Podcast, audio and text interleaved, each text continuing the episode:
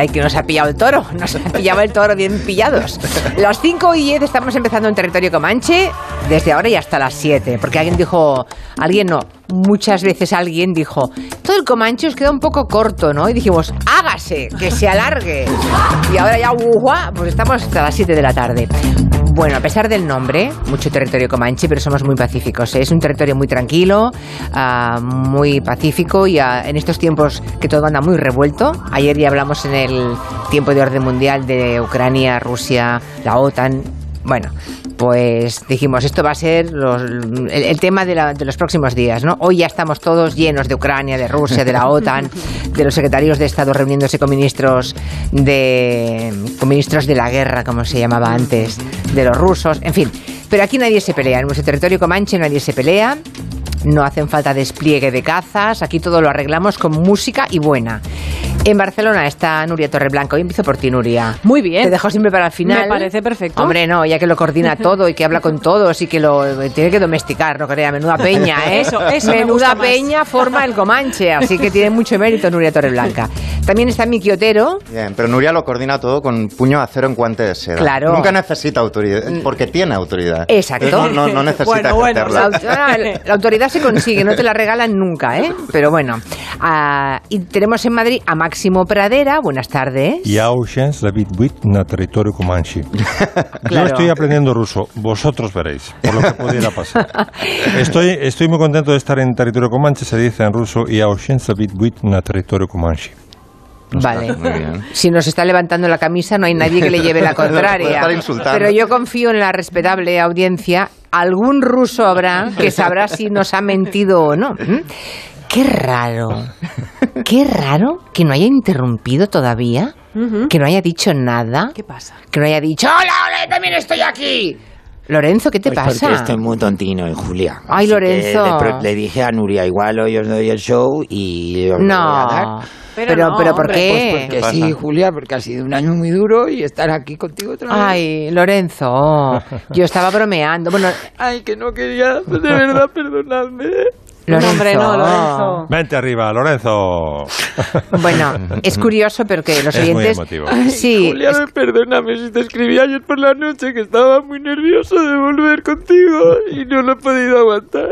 Es que Lorenzo. ha sido un año muy duro, Julia. Pero ¿sabes? sí, Que he perdido a tres personas muy queridas de lo mismo. ya. Y hoy es Solo- mi, mi viernes del Jesús, que sabes que voy todos los viernes. Y, ay, perdóname. Perdóname, no, perdóname, Lorenzo, porque he empezado. Perdóname. Perdóname, porque he Yo empezado. no quería derrumbarme, pero es que no, es que me emociona mucho estar aquí otra vez contigo. Lo siento mucho. Cariño, Lorenzo, eh, perdóname a mí, porque yo, como no te estoy viendo, porque tú estás en Madrid y yo estoy en Barcelona.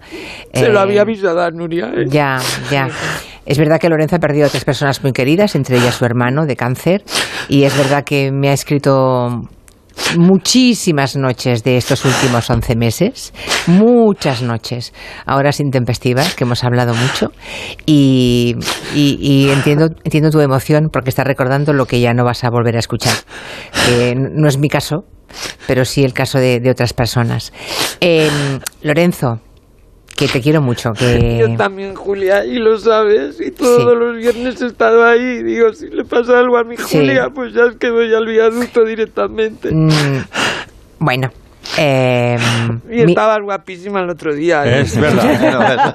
Ay, ay, Hombre, El otro día a y ver, hoy. Perdona, perdón. menos mal. Yo- Exacto. Menos a ver, mal. hoy yo no la veo, la vi el miércoles. Claro, a ver si. Y yo igual es muy políticamente incorrecto Ha lo vuelto. que voy a decir. Ha vuelto. Ha vuelto, lo tenemos aquí. Pero, oye, lo mismo suena muy mal lo que voy a decir, pero te has quitado 20 años de encima, ¿Qué Julia. dices? Y 20 kilos. Hombre, no, 20 Bueno, kilos eso no. yo no lo iba a decir. No, pero 20 estás, kilos no, ocho, estás, es- nueve. estás espectacular. Bueno, me gusta que, siempre. Me gusta que me no, esto. como siempre, no, mucho más, Nuria. Me- Está impresionante. Bueno, me y ese que me corte diga- de pelo te sienta fenomenal. Ya está, que- porque- en cachitos sale cada cosa, Julia. Ya. Bueno, Perdóname. De los 80 y pico, de los 90. Bueno, sí, vamos a dejarlo ahí. Ya, que yo que a- tú hablaría con Santiago Segura, Ya, ya. por favor. Ya, ya, ya. Bueno, Estás pues mezclando eso. programas con una Sí. facilidad. Bueno, eso. Bueno, me- todos me habéis entendido Es igual, eso. es él, es él, ha vuelto, ha vuelto Lorenzo Caprile. Bueno, No, perdona empezamos- del show. No, bueno, lo mismo, lo mismo broto luego, pero bueno, ya no, no se me ha pasado. Si brota, que sea verde. Venga, eso. Que sea picante. Máximo Pradera hoy nos trae una playlist muy mona, muy de canción de vacas y, y cerdos, por razones que todos imaginan. Por eso, dicen los oyentes, sí, por eso, por el lío de, de la carne.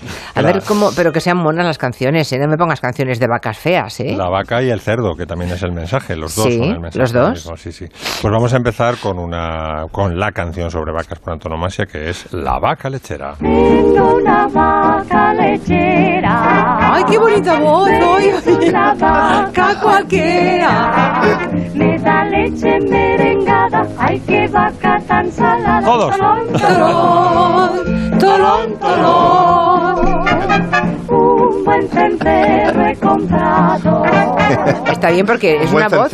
Sí, es una voz muy impostada. ¡Ay, arriba! Eso no, es, eso. Es Está muy, bien. muy americano el Muy americano, ¿verdad? sí, señor.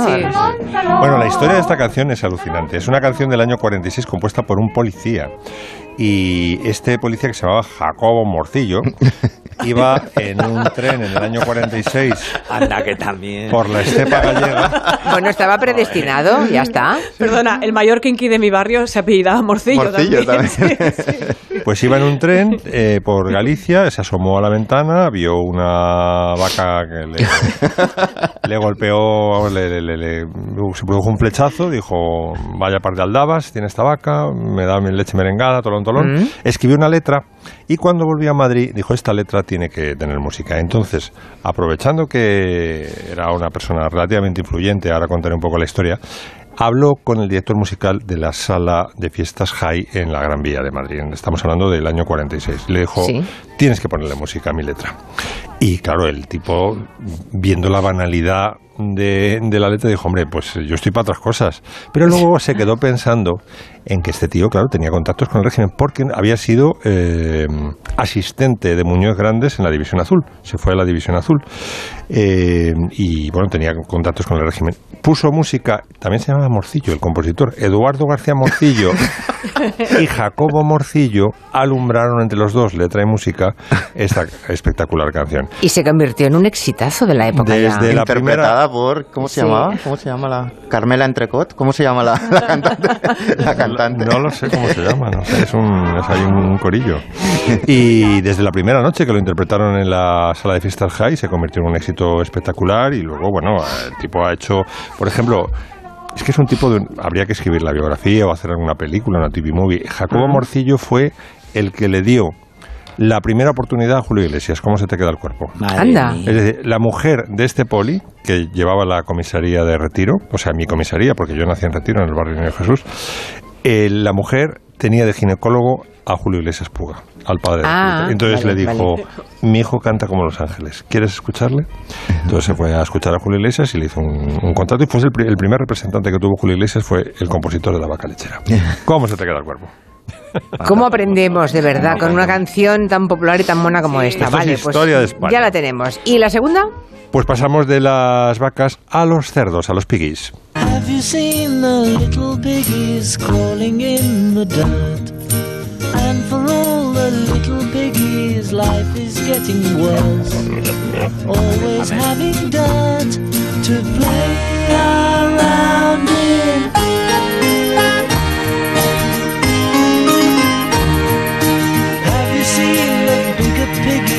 In the starched white shirts? You will find the bigger piggies stirring up the dirt. Always have clean shirts to play around in. Bueno, eh, parece una canción infantil, pero en realidad es un- una sátira social. Está inspirada en Animal Farm de George Orwell y habla de los Little Piggies, que son, digamos, las clases bajas, y habla de los Bigger Piggies, que son los, los sometedores, ¿no? La, la- la alta burguesía. Y tiene una historia espeluznante porque Piggies está muy relacionada con los crímenes de Charles Manson. Había, eh, en un momento de su, de su loca vida, Charles Manson pensaba que los Beatles le hablaban a través de las canciones para que hiciera cosas.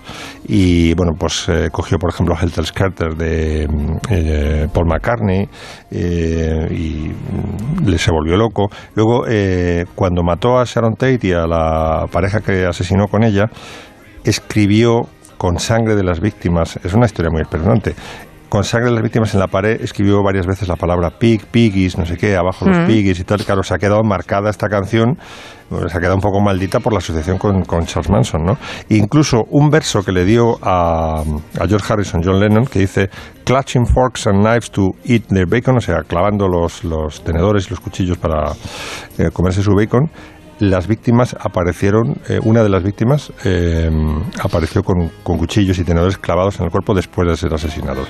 O sea que ha hecho poca fortuna esta, esta pobre Y canción. ta- tan maldita si te he preguntado yo que, que de quién era esto. Sí, es curioso. Y digo, que- sí, es sí. que no hay programa, Julia, donde no metas los Beatles. Ya, ya, ya. Ahí meto Ya, yo ya, ya. la morcilla. Pues espera, que ahora ponemos una que te va a encantar. Ya verás. Espero, Mira esto. espero. Ay. Devil's children. Bonnie and Clyde began their evil doing one lazy afternoon down Savannah Way. Puede que los oyentes recuerden el vestuario maravilloso, pero maravilloso de Faye Dunaway en esta película en Bonnie and Clyde. era, ella era Theodora V. Van Dyke, algo así, una de las mejores figurinistas de Hollywood de finales de los 60, primeros 70, que los espectadores, los oyentes, perdón, lo recordarán porque fue Oscar por El Gran Gatsby, la primera versión que es la Ah, buena, ¿sí? la de Mia sí. Farrow con Robert Redford. Bueno, pues el responsable Theodora de... Van Rankel, Sí, el- Van Rankel. El responsable de vestir a Faye Dunaway con aquel estilazo fue Nino Cerruti, ¿no? O Ya Cerruti. fallecido. Nino Cerruti, digámoslo bien, que pues acaba de morir hace tres o cuatro días con operación 91 de- años. Operación de cadera mal, que le ha sentado, bueno, pues lógico, pues con 91 años, pobre hombre. Mm. Pues qué te voy a decir de Nino Cerruti, eh, Julia, pues esos grandes nombres del Made in Italy, a la altura ahora él quizás no ha sido tan ambicioso como el señor Armani, pero en esos años 80, que son, fueron los años gloriosos del Made in Italy, pues estamos hablando de Armani. Lo de descubrió él. ¿no? No fue Cerruti que descubrió a Armani. Efectivamente, el que le dio su primera oportunidad y bueno, Ni- Nino quizás se quedó más purista, más en, el, en la sastrería clásica italiana de caballero, desarrollando alguna línea para mujer, en fin, pero no con, con la ambición y con la inteligencia quizás del señor Armani. Pero, pero bueno, forma parte de los nombres gloriosos de Sí. In Italy junto con Trussardi, eh, Es curioso, ¿eh? Toda esa gente tan potente, Trussardi, Cerruti. Ferragamo, Gherardini. Ay, sí, Ferragamo, claro. Pero toda esa gente se las ha... eh, El siglo XXI se los ha comido. Es como si los hubiera engullido, ¿no? No, no, No, no. no sé. A ver, eh, En comparación con otros, quiero decir, italianos. de este ¿eh? tema hablamos la última vez que vine, Julia, antes de Navidad, hablando de, de la, esta Sí. película tan polémica de la casa Gucci, Sí. que ha sido, bueno, pues este siglo XXI lo que ha sido es que todas estas marcas que, que respondían a, a- a un nombre, a un ser físico que existía o a una familia que existía, pues han sido engullidas por estos grandes grupos globales que en el mundo de la moda de lujo, pues realmente son dos, el grupo LVHM y el grupo Pinot, que por cierto, Selma Hayek, que para mí es lo mejor de la película, que hace la, la, la bruja, la tarotista, que es la mm, eh, nuera del dueño del grupo Pinot, que es el dueño del grupo de, la marca Gucci. Salma este Hayek, o sea, se ha casado con un pobre. Se ha casado con un pobre, no, se ha casado con un archimultimillonario. Ya, ya, por eso El digo, madre del mía. grupo, ¿cómo es? Pinot La Redut, me parece. Que Madre es el, mía. el, el- el megagrupo dueño de, de la Mm. casa Gucci. Bueno, para que se hagan una idea de Cerruti, lo digo porque las señoras que tengan sus mitos eróticos en la cabeza y tal, igual recuerdan al Richard Gere de Pretty Woman, cómo iba vestido. Estoy Ese Richard vestido. Gere es Cerruti, puro. puro, ¿Eh? Por eso te digo que en Ya ha esos- salido Richard Gere. No, Sí. pero que en esos primeros... Es, es, es, la- es el ferlosio de, de Julia. esos- Cada uno a su nivel, ¿Pero claro. qué tiene que ver aquí Ferlosio? Que cada loco con su tema. que Claro, que claro. como vienes poco, no te enteras. No, Claro. perdona, vengo Pero- poco porque no me traen. Perdona, Ay, ay, eh, ay, no toco ay, eso No, eh. vienes poco porque prefieres la tele a la radio. Eso Y no es- deberías avergonzarte. Mira, no, mira, no, que estoy muy sensible hoy. Yo no me toques ese tema, no me toques ese tema. Bueno, y Alain Delon también y Jean-Paul Belmondo en, en Borsalino. Oh, en Borsalino, ¿Recordáis a Alain Delon y efectivamente. Jean-Paul Belmondo en Borsalino? perfectamente. También era Cerruti. Perfecta. Por eso te digo que en esos primeros eh, finales 70, 80, primerísimos Sí. 90, Armani y Cerruti fueron de la mano en ese vestir, es- sobre todo a los hombres, en ese estar hipster masculino, hasta que ya en un momento dado, bueno, pues Armani ya y despuntó y bueno, pues ahora la marca Cerruti quizás para las nuevas generaciones es un poquito más, más desconocida. Sí, yo creo Pero que sí, en, en- claro, en sí. esos momentos del, del Las del Made in influencers, Italy, esas influencers de que andan por Instagram seguramente no conocen a no lo conocen como no conocen tantas otras ¿Qué cosas. sabrán ellas, no? Efectivamente. ¿qué sabe nadie?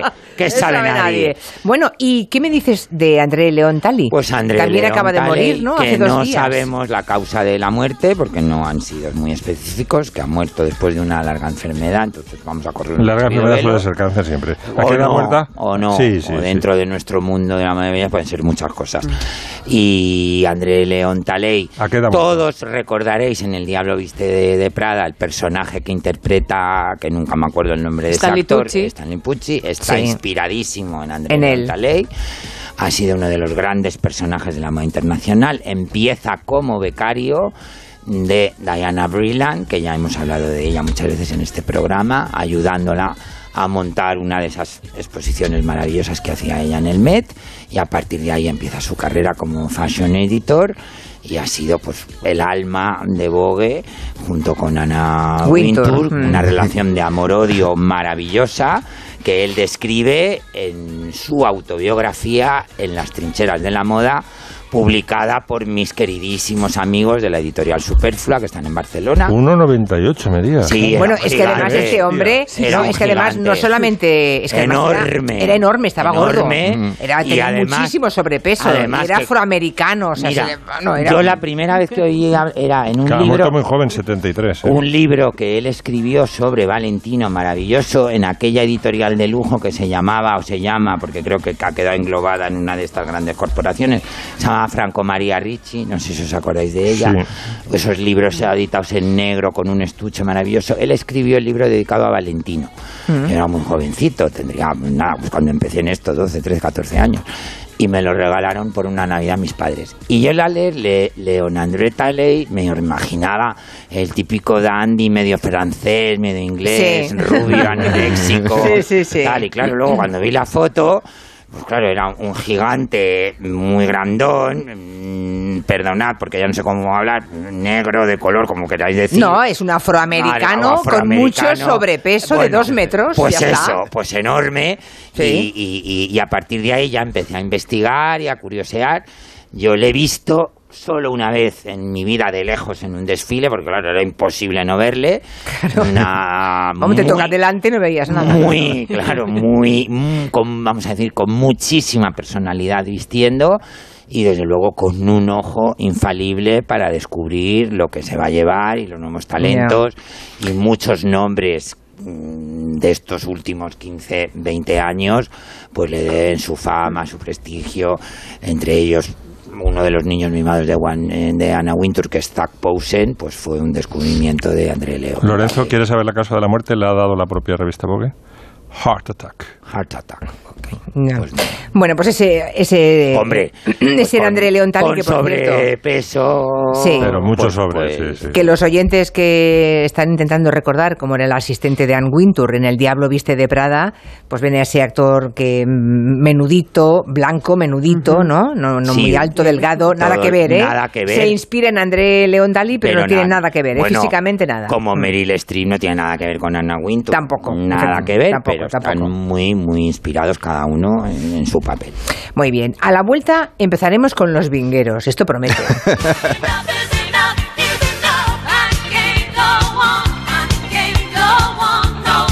De 3 a 7 en Onda Cero, Hello. En Hipercor y el supermercado El Corte Inglés siempre tienes ofertas increíbles. Y hasta el 26 de enero te regalan el 50% en tus compras de droguería y perfumería superiores a 25 euros. En una gran selección de productos de las primeras marcas. Ariel, Mimosin, Finish, Scottex, La Toja y muchos más. Para una próxima compra. En Hipercor y el supermercado El Corte Inglés. En tienda web y app. Alquiler, acción de alquilar, negocio por el que se cede una cosa a una persona durante un tiempo a cambio de una rentabilidad. Seguro, adjetivo, es cierto, libre y exento de todo peligro o riesgo. Si piensas en alquilar, ya sabes, alquiler seguro. Infórmate en alquilerseguro.es. Alquiler seguro, protección a propietarios. ¿Te gusta el sexo? Si lo quieres disfrutar más y mejor, toma Energisil Vigor. Energisil con ginseng ayuda a mantener buenas relaciones sexuales. Energisil Vigor. Paco, no tenemos para pagar los gastos del restaurante. ¿Qué hacemos? Mira, al de la tienda de enfrente, sus abogados de legalitas le aconsejaron acogerse a la ley de segunda oportunidad para aplazar sus deudas. Pues les llamamos para ver qué opciones tenemos, ¿no? Sí. Además, se puede pagar mes a mes. Adelántate a los problemas, hazte ya de legalitas. Y ahora por ser oyente de Onda Cero, y solo si contratas en el 91661, ahórrate un mes el primer año. ¿Cansado de la semana? ¿De los niños? ¿Cansado de estar cansado? Revital con ginseng y vitamina C ayuda a disminuir el cansancio y la fatiga. Toma Revital, porque Revital... ¡Funciona! Recorre todos los días las calles. Todo el mundo lo conoce. Sus luces se ven por toda la ciudad. Y dice que tiene archienemigos. Yo no sé si me voy a sentar con Abel Caballero o con Batman el Caballero Oscuro. En Vigo no hay oscuridad todos luz. Pero donde hay luz, hay sombras. En Vigo no. Bueno, eso ya lo veremos. Gonzo entrevista a Abel Caballero. Salvados. Este domingo a las 9 y 25 de la noche en La Sexta. ¿Nervioso? Tranquilo, toma Ansiomed. Ansiomed con triptófano y vitamina B6 contribuye al funcionamiento normal del sistema nervioso. Y ahora también Ansiomed mente positiva. Ansiomed, consulta a tu farmacéutico o dietista. ¿Qué es Italia? Es pasión y estilo, patrimonio y diversidad, innovación y creatividad. Es ir un paso más allá, curiosidad y dedicación, arrojo e imaginación, experiencia y precisión. ¿Visión de futuro? La tenemos, pero ofrecemos mucho más. Es nuestra marca, increíble y única. Italia es, sencillamente, extraordinaria. Beat. Más información en madeinitaly.gov.it. ¿Quién dijo que las terrazas son para el verano? La Terraza del Santo Domingo es el mejor plan en Madrid para salir a comer, cenar o tomar un cóctel con las mejores vistas y unas magníficas puestas de sol. Hemos acondicionado el espacio para que lo disfrutes todo el año, todos los días desde la una de la tarde. La Terraza del Santo Domingo. Decorman, empresa líder en reformas integrales y decoración en locales y viviendas. Desde 1998, Decorman está a tu lado para rediseñar y cambiar tu espacio. Deja que Decorman te acompañe en el proceso de tu reforma y obtendrás lo que siempre habías soñado. Llama ahora 91 609 3370 o decorman.es. Ocasión Plus. Inauguramos nuevo centro de tasación de coches en el centro de Madrid. Ocasión Plus, ahora mucho más cerca de ti. Estamos en calle Vallehermoso número 32. Te tasamos tu coche en el acto y te lo compramos en 30 minutos. Ocasión Plus, compramos tu coche al mejor precio. Mejoramos cualquier tasación, compruébalo. Ocasión Plus, en la calle Vallehermoso 32 y en ocasiónplus.com. Abierto sábados mañana y tarde. Calviá, en Mallorca, es playa, gastronomía, un mar azul intenso, cultura, deporte, naturaleza, paisaje, descanso y seguridad. Piérdete en Paguera, Palmanova, Santa Ponsa, Portal Snow, Silletas o en el nuevo Magaluf. Ven a Calviá y preocúpate solo de disfrutar. Calviá, tu destino seguro y de calidad. Descubre Calviá en visitcalviá.com. Ayuntamiento de Calviá. Compramos tu Rolex de acero de los años 70 y 80. Especialistas en Rolex desde hace 30 años. Compramos tu Rolex de acero de los años 70 y 80. Pagamos el mejor precio. Compramos tu Rolex de acero de los años 70 y 80. 915346706. Plaza San Juan de la Cruz 9. 915346706. No lo olvides. Compramos tu Rolex de acero de los años 70 y 80. Venga a las rebajas de Muebles a Dama. Precios insuperables con la misma calidad de siempre, en una gran variedad de estilos y modelos, con su habitual trato amable, transporte y montaje gratuitos y la mejor financiación. Todo lo bueno de Muebles a Dama, pero ahora con rebajas. En General Ricardo 190 y en la web mueblesadama.com. El mejor viaje es el siguiente en tu lista. Cullera, sus extensas playas de calidad, su historia, su aire puro, su delicioso arroz. Tu paraíso es Cullera. Onda Cero Madrid 98.0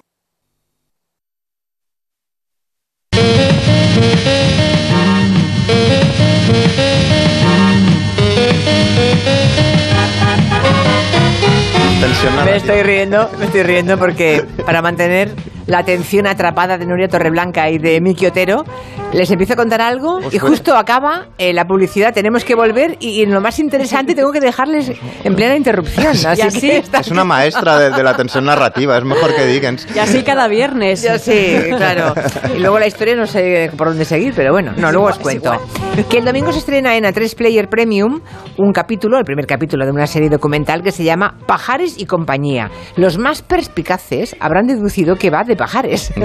o sea, que Pajares, Andrés Pajares es el tema central, ¿no? Sí, Pajares y Cía, una docuserie dirigida por Carlos Torres, que va a tener cinco capítulos, cada semana se va a subir uno. Y lo que va a contar, pues, es eso, un poco los sucesos más importantes de la vida de Andrés Pajares, desde que debuta en las salas de fiestas hasta la explosión del fenómeno popular de sus películas con Esteso en los años 80, un auténtico fenómeno en España, y luego su carrera posterior, ¿no? Él es el hilo conductor, aunque también está Esteso como protagonista de la historia, ¿no? Cuenta con el testimonio de más de 30 personalidades de diferentes ámbitos para, bueno, que aportan su punto de vista, analizan desde la actualidad ese fenómeno y es una forma de contar nuestra historia, porque el fenómeno Pajares y Esteso también es parte de este país y está en los recuerdos de muchísimas familias, muchas noches de videoclub de sábados de padres que iban a, a alquilar la película, ¿no? Y hay testimonios de personas como Fernando Colomo, Carmen Maura, Javier Gutiérrez, David Trueba. Podría estar Santa y Segurola, que, que dice que es un clásico, Los Vingueros. Siempre lo Eh, siempre, siempre. Luego le preguntamos ¿Sabéis a que yo le- Eso. ¿Sabéis que yo le vendí un sketch a Pajares? ¿Le vendiste? ¿Y se lo compró? Sí, en la época en que estaba con Gabilondo hice una parodia de Juan Guerra. Sí. Que cogí el eh, We Are the World, todos con Juan, todos con Guerra. A Pajares le encantó y me dijo, necesito esto, te lo voy a comprar, dime, pon precio, porque lo voy a utilizar para abrir mi show en Cleofas. Y estuvimos ahí trapicheando, estaba por supuesto el bigotes ya de su como representante. Y nada, mm, llegamos a un acuerdo muy satisfactorio para ambos. Ah, muy bien. Pues yo le conocí a Andrés Pajares y varias veces, porque su hijo iba a mi colegio. Anda, iba a un mira. curso por debajo mío. Erais compañeros el de famoso colegio. Andrew Pajares, al que confundieron en Miami con el hipotético asesino de Gianni Versace, que eso nos lo contaba siempre él. Qué barbaridad. Ay, qué horror. Que tuvo una experiencia, claro. Qué horror. mm, el hijo eh, de Pajares, porque Ya, es, ya, es ya, verdad que se hijo, parecen sí. mucho si los buscáis las fotos en Google. Pues hay también muchos testimonios interesantes, gente desconocida de entrada para el público, como las maquilladoras de esa época de las películas, que es un testimonio fascinante lo que te cuentan, ¿no? Y por supuesto, Fernando Esteso, que así habla de la relación que tienen ellos dos. Él me ha definido como el, el hermano que no que nunca ha tenido. Y y bueno y yo le defino como como el amigo más íntimo de esta profesión. Ahí Y es nada, ¿eh? Y fuera de ella también. Y tan Pero están un poco tristes, ¿no? No, bueno, tono- bueno, el to- no, pero es emoción, es emoción Ya, vale. contenida. sí, Vale. sí. Hombre, se quieren muchísimo y tienen una excelente relación, cosa que no es tan habitual en No, esos dúos cómicos de de, los cómicos, 70. Que va, que va. Pero Sí. ¿cuántas películas hicieron juntos? Uh, no? nueve o diez hicieron juntos. Hmm. ¿Dónde debutó Andrés Pajares? Bueno, ya hemos comentado, ¿no? La sala Florida Park en los años 70. Madrid era un Broadway en ese momento. Vosotros, Máximo, Lorenzo, lo vivisteis en su plenitud, supongo, en las Bueno, salas de fiesta. Yo no, pe- perdona. Yo sí, yo ya tenía años suficientes. Máximo, sí, pero yo. Sin faltar, Nuria. Exacto. Bueno, pues Pajares, por ejemplo, en el documental habla con gran cariño del, del Florida Park. En esta sala eh, debuté mm, de telonero y un gran artista, Alberto Cortés. Más tarde eh, me propusieron eh, venir a trabajar cuando yo tenía mi revista. Estaba seis días a la semana. Esto es un placer. Esto era un placer. Seis funciones. Seis ¿eh? a la semana, ¿eh? Se dice pronto. Los artistas en este país se han deslomado trabajando en salas, en giras, en platós y en rodaje. Y por cierto, estamos en 2022. Los artistas en España siguen trabajando con mucha precariedad y con una desprotección total por parte de las autoridades. Y si no, hay más que llamar a Unión de Actores y te lo cuentan. Eso no ha cambiado tanto, ¿no? Hay detalles muy chulos en el documental, como algunas interioridades del rodaje, por ejemplo, de Los Vingueros. Escuchamos la banda sonora, ¿no? Que fue una película en sí misma ese rodaje, ¿no? Muy pocos medios, poco presupuesto. La rodaron en Barcelona porque Pajares estaba haciendo un show y había tan poco presupuesto que ahorraron en vestuario. Los actores aportaban su propio vestuario. Florinda Chico interpretaba a la señora de los lavabos, que a la vez era prestamista. Dos mil pesetas. Me cobraron unos mil. Le timaron. Para escoger el uniforme de la señora de los lavabos, fuimos a casa de Florinda abrió un armario y lo tenía lleno pues de uniformes de chacha, de batas. Ay, pobre, claro. Y yo puse cara como decir, caramba, y me dijo, ay, chico, tú tranquilo, que a mí esto me da para ganar esto. Y abrió otro armario lleno de abrigos de pieles. Oh, esa, qué... esa era Florinda. qué chulo. Sí, vale, bueno, sí, sí. Pajares y Esteso rodaron, pues eso creo, unas nueve, diez películas que ahora seguramente diréis, bueno, con la visión de ese momento, ahora no se podrían hacer. Recordamos que sa- salimos de una dictadura, 40 años, era la transición, mujeres desnudas, chistes fáciles, todo lo que se, bueno, todo que la gente ahora mismo puede mirar con cierto espanto, pero es que es- no hay que perder esa perspectiva. También en esas películas no solo había esas imágenes, también se escondía mucha crítica social en esas películas. Somos tres pobres paraos, somos tres desarrapaos, somos tres desarraigaos, somos tres parias. Y estamos tiesos porque somos tres currantes paraos. Aquí la, la Tres película. currantes Sí. parados. el paro, es que había, claro, todas las, Sí, las sí. historias sociales estaban en esas películas. Aquí escuchábamos a Antonio Zores, que trabajó mucho con ellos, a las órdenes de su hermano Mariano Zores, que les dirigió muchas películas. Hay una entrevista, por cierto, de archivo en ese documental a Mariano Zores, que es una joya. El éxito fue brutal, reventaban las taquillas Fernando Esteso y Andrés Pajares, la había colas en las calles para entrar al cine. El estreno de Star Wars, El Imperio contraataca, se retrasó para no competir en su momento con el estreno de Yo hice a Roque 3. Madre de Dios. En ese- esto ha pasado en España, esto pasó, que fue un taquillazo. Es casi inverosímil, pero sí. Sí, sí, sí. A mí lo que más me ha gustado del, del documental, lo que me encanta es el respeto reverencial de los compañeros de Andrés Pajares, que se nota en todas las entrevistas con los actores, desde Millán Salcedo a Carmen Maura, que por cierto trabajó con Pajares en Ay Carmela, que es un gran punto de inflexión en su carrera con Paulino, ese personaje que le dio el Goya al mejor actor. Cuando nos reúne Saura, a Gabino Diego, a a Pajares y a mí, pues estábamos los tres acojonados. Porque claro, los tres no habíamos pensado nunca que Saura nos iba a llamar por una película, ni Pajares, ni Gabino, ni yo. Nos reunió a los tres y nos dijo, mirad, de esto vosotros sabéis mucho más que yo, de lo que son los cómicos, paseándose por los pueblos y todo eso. Y nos sentimos, o sea, nosotros de giras y de cómicos sabemos y tal. Yo, el que más sabía era Pajares. De así, es, así todo el rato, con todos los actores, con todos los compañeros. El testimonio de Javier Cámara es emocionante, lo veréis, no voy a contar nada, Sí. pero no os lo perdáis. Y se habla también, por supuesto, no se pasan por alto los malos años de Pajares, ¿no? Y se plantea que es que quizá las personas también en los 70, los 80 tenían momentos de salud mental delicados y quizá en ese momento ni se planteaba que alguien pudiera estar mal en esa época. Ya. Y si esa persona iba a la televisión, a un programa del corazón, pues iba y no pasaba nada y te 90. reías de él. Pues no. Eso en los 90 también, ¿no? Pasó todo eso. Pues también no se enseñan imágenes de esa época, pero se cuenta, no se obvia ese momento. Yo recuerdo una época terrible, pobre Pajares aguantó mucho, ¿eh? Exacto, Con- aguantó Uf, mucho. Y, sí. y creo que es el momento de restablecer el prestigio de un gran actor, un gran cómico. Y, y Es brutal, creo, hombre. Es brutal, la Andrés figura, Pajares. Y creo que este documental lo deja muy claro y os lo recomiendo porque me, a mí me ha encantado. Pues nada, en serie. A3 Player Premium a partir de este domingo, ¿no? Primer capítulo de Pajares y compañía. ¿Qué decías, Lorenzo?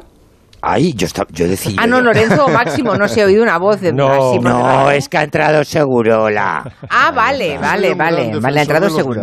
Mira, para hablar de los vingueros... claro, es que ha oído la melodía desde la calle y ha subido rápidamente. Ha entrado Segurola, que ha querido entrar si- sigilosamente. Como siempre. Sigilosamente, Ha entrado con la pero- música, es una gran entrada, ha entrado con la Pero música no, de los vingueros. Pero no lo ha conseguido, no lo ha conseguido. Bueno, a bueno. ver, a mí, se- a mí cuando hablamos de pa- pajares y esteso, me viene a la mente un, otro gran nombre de esa época, que a ver si le hacéis un especial aquí en el Comanche. ¿A quién? A Susana Estrada, Julia. Ah, Susana Estrada. La musa de tierno. Sí, es verdad, es verdad.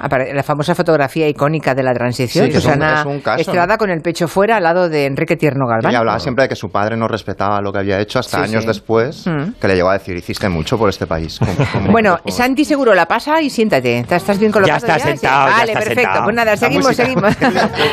seguimos. Eh, una preguntita para todos los aquí presentes. Cuando estáis en el Comanche, ¿tenéis la impresión de estar trabajando? No. Yo la verdad es que no. No, o sea, podríais eh, considerar que estáis Hacerlo como gratis, de fiesta, sí. como de Claro. fiesta. Sí, lo que pasa es que- Ya. ¿Qué lo dices? por ¿Por, por, Downing Street? ¿Por Downing Street? ¿Lo Bueno. dices por eso? Pero no hay, pero no hay, Por ahí vamos. No hay queso Ah. y vino, que es lo que, que no había. Había queso y vino. Claro, claro. No. Llámales, llámales tontos a Él los sostenía- británicos. él- Boris Johnson eh, sostenía que esas fiestas que celebraba en Downing Street eh, eran reuniones de trabajo, lo que pasa es que con queso y vino. Reuniones de queso y vino. Luego hemos visto las imágenes y estaba haciendo descamisado, con, muy metido en el papel de beodo de boda, bailando, ¿no? O sea, bailando a saco, ¿no? De hecho, o sea, el único precedente de, de divertirte en el trabajo tanto de Boris eh, Johnson es otro Boris, es Boris Yeltsin, que era capaz de entrar en una cumbre del G8 con una balalaica y cocido de vodka, pero Sí, bueno, es, es es el, es único caso. Pero sí, se hacían así, se hacían en, en Downing Street con queso y vino. Es muy curioso porque es casi como de James Bond. El vino a veces entraba en maletines, maletines oficiales de... Se turnaban para ir a buscarlo en el, colmado de la esquina. Es muy fuerte. Sí. Y entraban los maletines, es muy como muy bondiano, ¿no? Y él se saltó el confinamiento estricto, incluso yendo en coche a, celebrar una fiesta en su segunda residencia. Celebró una fiesta cuando la reina estaba enterrando a, a- a su marido. O sea, había yo como, digamos, una laxitud y una cosa de no tomarte muy en serio las normas. Hay una portada esta semana muy magnífica del, del Independent que dice, em, no sabía que esto vulneraba las normas, dijo el hombre que ponía las normas. Y es, exa- es exactamente eso, pero yo creo que tiene que ver a veces, no digo que toda la élite sea así, pero con cierta élite que tiene muchos privilegios, ¿no? que se cree, digamos, que las normas no van con ellos. ¿no?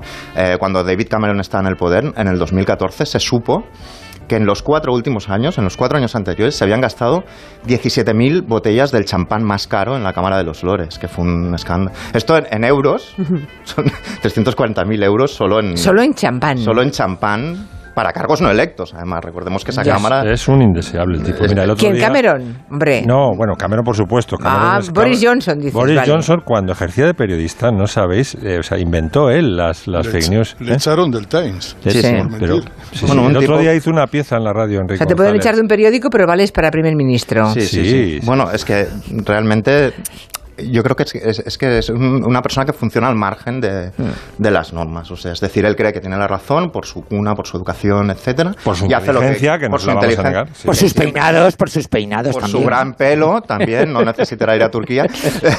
Por Bueno, vamos a ver un momentito vamos a ver, que nos, vamos- ha hecho, sí, nos ha hecho una playlist. Vamos a entrar ¿eh? en Downing Street. Uno, uno pensaría que entra en Downing Street y suena una música recibe esto. Sí. Entras en la residencia del Prime Minister. Claro, Uy, y sí. suena Brahms. Esta, esta pieza lo voy a hacer todo con canciones que ha dicho Boris Johnson que le gustan mucho, ¿no? Suena a esto. ¿Tú crees que se te recibe así? En realidad, Downing Street suena así, en realidad.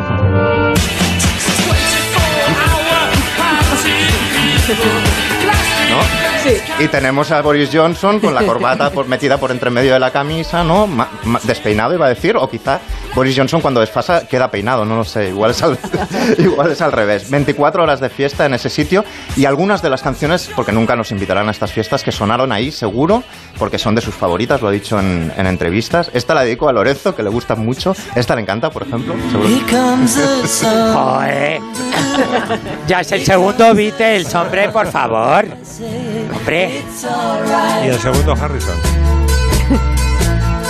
Es una de las canciones favoritas de Boris Johnson. Yo me imagino que esta sonaba cuando, cuando las fiestas iban mejor, ¿no? Cuando se ponían las pancartas en los balcones de todo irá bien, ¿no? ¿No le gusta a Rafael Acarra? ¿No le gusta la carra a este Acarra, señor? yo creo que no. No. Pero habla de que estamos atravesando un duro invierno, pero que aquí viene el sol, ¿no? Este es su momento bueno. Otra de las que sonaban, seguro, porque es de sus favoritas, era esta.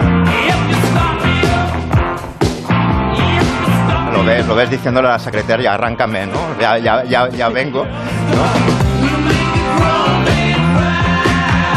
Y era en el momento, al principio también, en, en el que él en un primer momento decidió que no había que tomar demasiadas medidas restrictivas, ¿no? Entonces le pega mucho que sonara en esas fiestas otra canción muy favorita de Boris Johnson, que es esta. Hey, where did we go? Days when the rains came.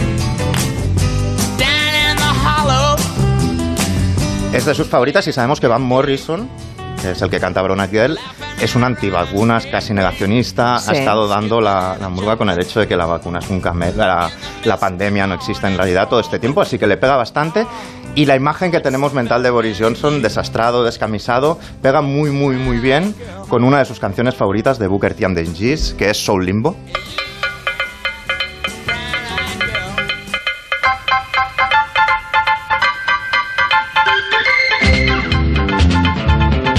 Que imaginar a Boris Johnson. con esta me lo imagino perfectamente. Sí, ¿verdad? Porque Sí. suena hasta un poco. Sí. Mira que me gusta el grupo, ¿eh? Pero suena un poco a Benny Hill incluso. Sí, es Benny Como Hill. persiguiendo a gente, ¿no? Sí. Los canapés, haciendo así pincitas de cangrejo con la mano, ¿no?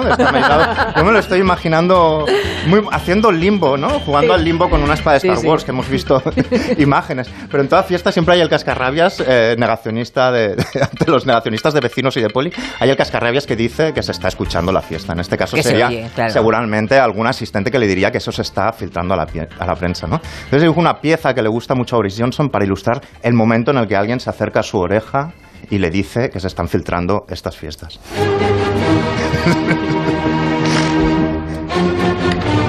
La quinta de Beethoven es una de sus favoritas y seguramente ese momento le, le sonó así.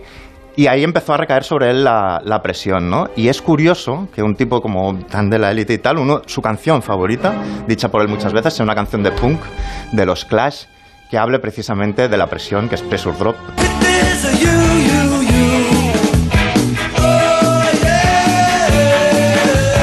Aquí ya le han dicho que las filtraciones se, se han hecho y la canción dice la presión va a caer sobre ti. Pues sí.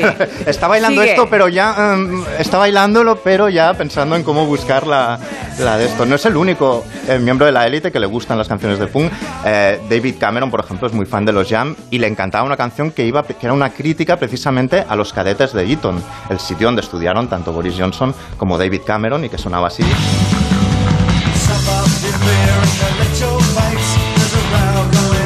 Es, es curioso porque es una crítica a los que estudiaban ahí, pero, lo- pero se convirtió en un himno allí. Y, y Paul Weller le llegó a decir qué parte de la letra no existe. No, no, no No habéis entendisteis, entendido ya. No habéis entendido, ¿no? Algo que pasó también, del que es un grupo del que son fan los dos y que seguro que sonaba en esas fiestas, que eran de Smiths. Seguramente cuando vino la polémica sintió una especie de pánico Boris Johnson. Esta es la canción.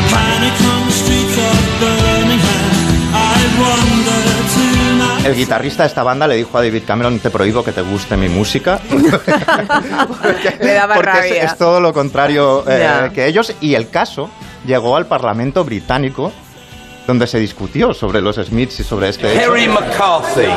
Thank you, Mr. Speaker. The, as someone who claims to be an avid, avid fan of the Smiths, the Prime Minister will no doubt be rather upset this week to hear that both Morrissey and Johnny Marr have banned Está explicando que Johnny Marr le ha prohibido que le guste. ¿Cómo es que le gusta y qué canción sería usted? Eh, Mentira miserable, no te debo nada o El cielo sabe que soy que, soy- que estoy muy triste ahora, que son canciones de los Smiths. Pero bueno, la cuestión es que eh, él ahora, que ya se sabe toda la polémica, ha prometido eh, hacer un lavado de imagen, ¿no? Las medidas son aún más clasistas para lavar su imagen, más clasistas que, la, que como se pasó por el forro las restricciones, ¿no? Porque ha dicho que pues, se, dice que, que intentará que los barcos de su ejército no rescaten a gente en el Canal de la Mancha, quiere eliminar el impuesto universal para financiar la, para subvencionar la BBC, o sea, la tele pública, la radio pública, quiere eliminar, esta es muy graciosa, quiere eliminar las restricciones, como si en algún momento, eliminar dentro de unos días las restricciones, como si en algún momento le hubieran hecho algo a él, y quiere, o se baraja prohibir el alcohol. Pues todas estas medidas forman parte de... alcohol en Downing Street. En Downing Cuidado, Street, no, sí, no. Ah. Gran Bretaña, no, no. Con la- el tipo de gente que hay, me imagino una especie de ley seca de peli de James Cagney Sí, con sí. mucha violencia, ¿no? O sea, maletines llenos de, de orujo hecho en la bañera, ¿no?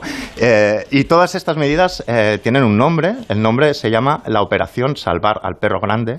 Él es el perro grande. Claro. Ha perreado mucho. Yo quiero, mi fantasía se dispara, quiero pensar en la imagen de Boris Johnson bailando esto. Perrea, perrea. Pues me lo puedo imaginar. Pues yo prefiero no, Julia, yo prefiero Ya, no ya, imaginarlo. Desde luego también os podéis imaginar, y esta es la última, en la fiesta que hizo durante el entierro del esposo de la reina, ¿qué sonaría? ¿Qué creéis que sonaría? Hombre. Está llegando a la pista Boris en el suelo ajedrezado, ¿no?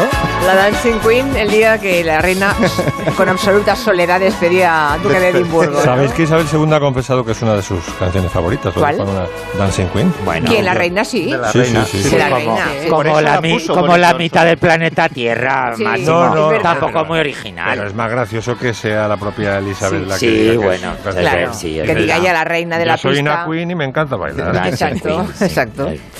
Bueno, pues llegamos al final de este repaso. Espera que nos quedan unos poquitos minutos y Máximo tiene que ponernos la segunda entrega de canciones de vaquitas y cerdos y Bueno, animalitos. hemos hecho vacas, hemos hecho cerdos, volvemos ahora a cerdos y escuchamos una canción del año 33, que es la canción de los tres cerditos.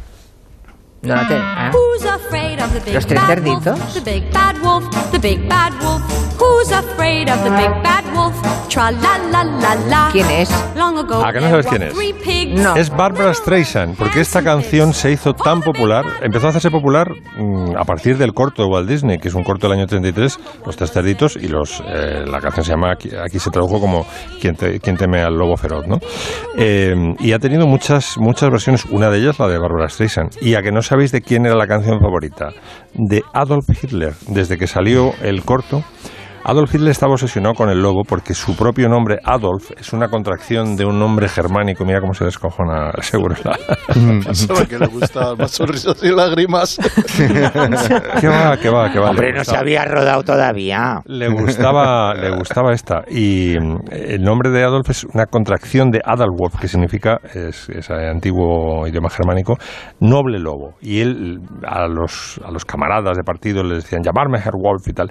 Y todas sus guaridas y sus búnkeres tenían algo de lobo. Tenía la Caray. Wolfschanze, que era la famosa donde se hizo la operación Valkyria, que falló el atentado que, mm, que eso estaba en Polonia, luego tenía otro búnker que estaba en Bélgica, que se llamaba el Wolfslucht, y el Werwolf, que estaba en un sitio ahora muy de moda, en Ucrania. O sea, estaba obsesionado con el obesidad. Es, es muy de psicópata lo de ir silbando una canción infantil absolutamente banal Pues sí. mientras das la orden Pues de invadir mira, Polonia. ¿eh? Hablando, hablando, de va- hablando de vacas y cerdos, acabo de terminar una magnífica biografía sobre Eva Braun y Adolf Hitler era vegano y abstemio. hablando de Boris Johnson. Y faltaba, Ahí lo ¿no? dejo. Drogata Ya, de ya. primera. Y drogadicto. Bueno, sí, claro. No necesitaba comer porque iba de anfetas. Hombre, iba de anfetas hasta aquí, No, no, pero... Así estaba. El, médico, el doctor Morel, que era el que... El do famoso en la biografía de Eva Braun sale mucho el doctor Morel que por lo visto se llevaban fatal. los Eh, Hay un libro, de hecho, doctor Morel y Eva Braun. que analiza el nazismo a través de las, de las drogas de Las diseño que y etcétera. que Problemas que- gástricos pero- gravísimos. Pero Sí. no solo Hitler o eh, también la población, es decir, también parte del enloquecimiento general era porque, porque realmente en farmacias podías conseguir drogas en realidad muy duras. Ya. Bueno, hemos conseguido anfetas aquí en España también hasta hace poco, pero ¿eh?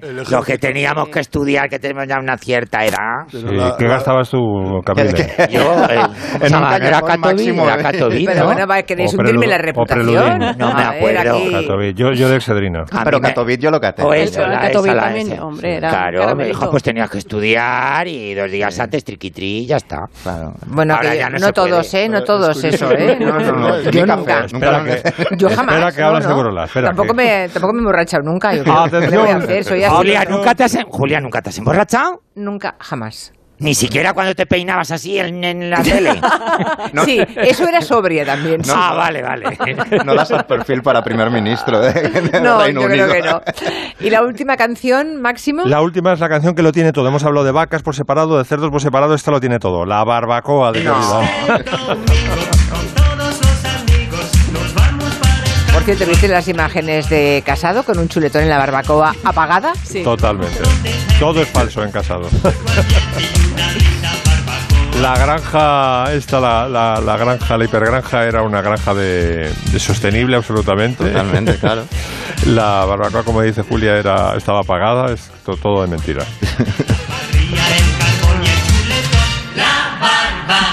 Ahora, el plan es magistral, ¿no? Ir haciendo como cabezas de playa, Castilla y León, luego Andalucía, para trasladar la impresión a la población de que ha cambiado el ciclo Mm, y que bueno. llega el PP, ¿no?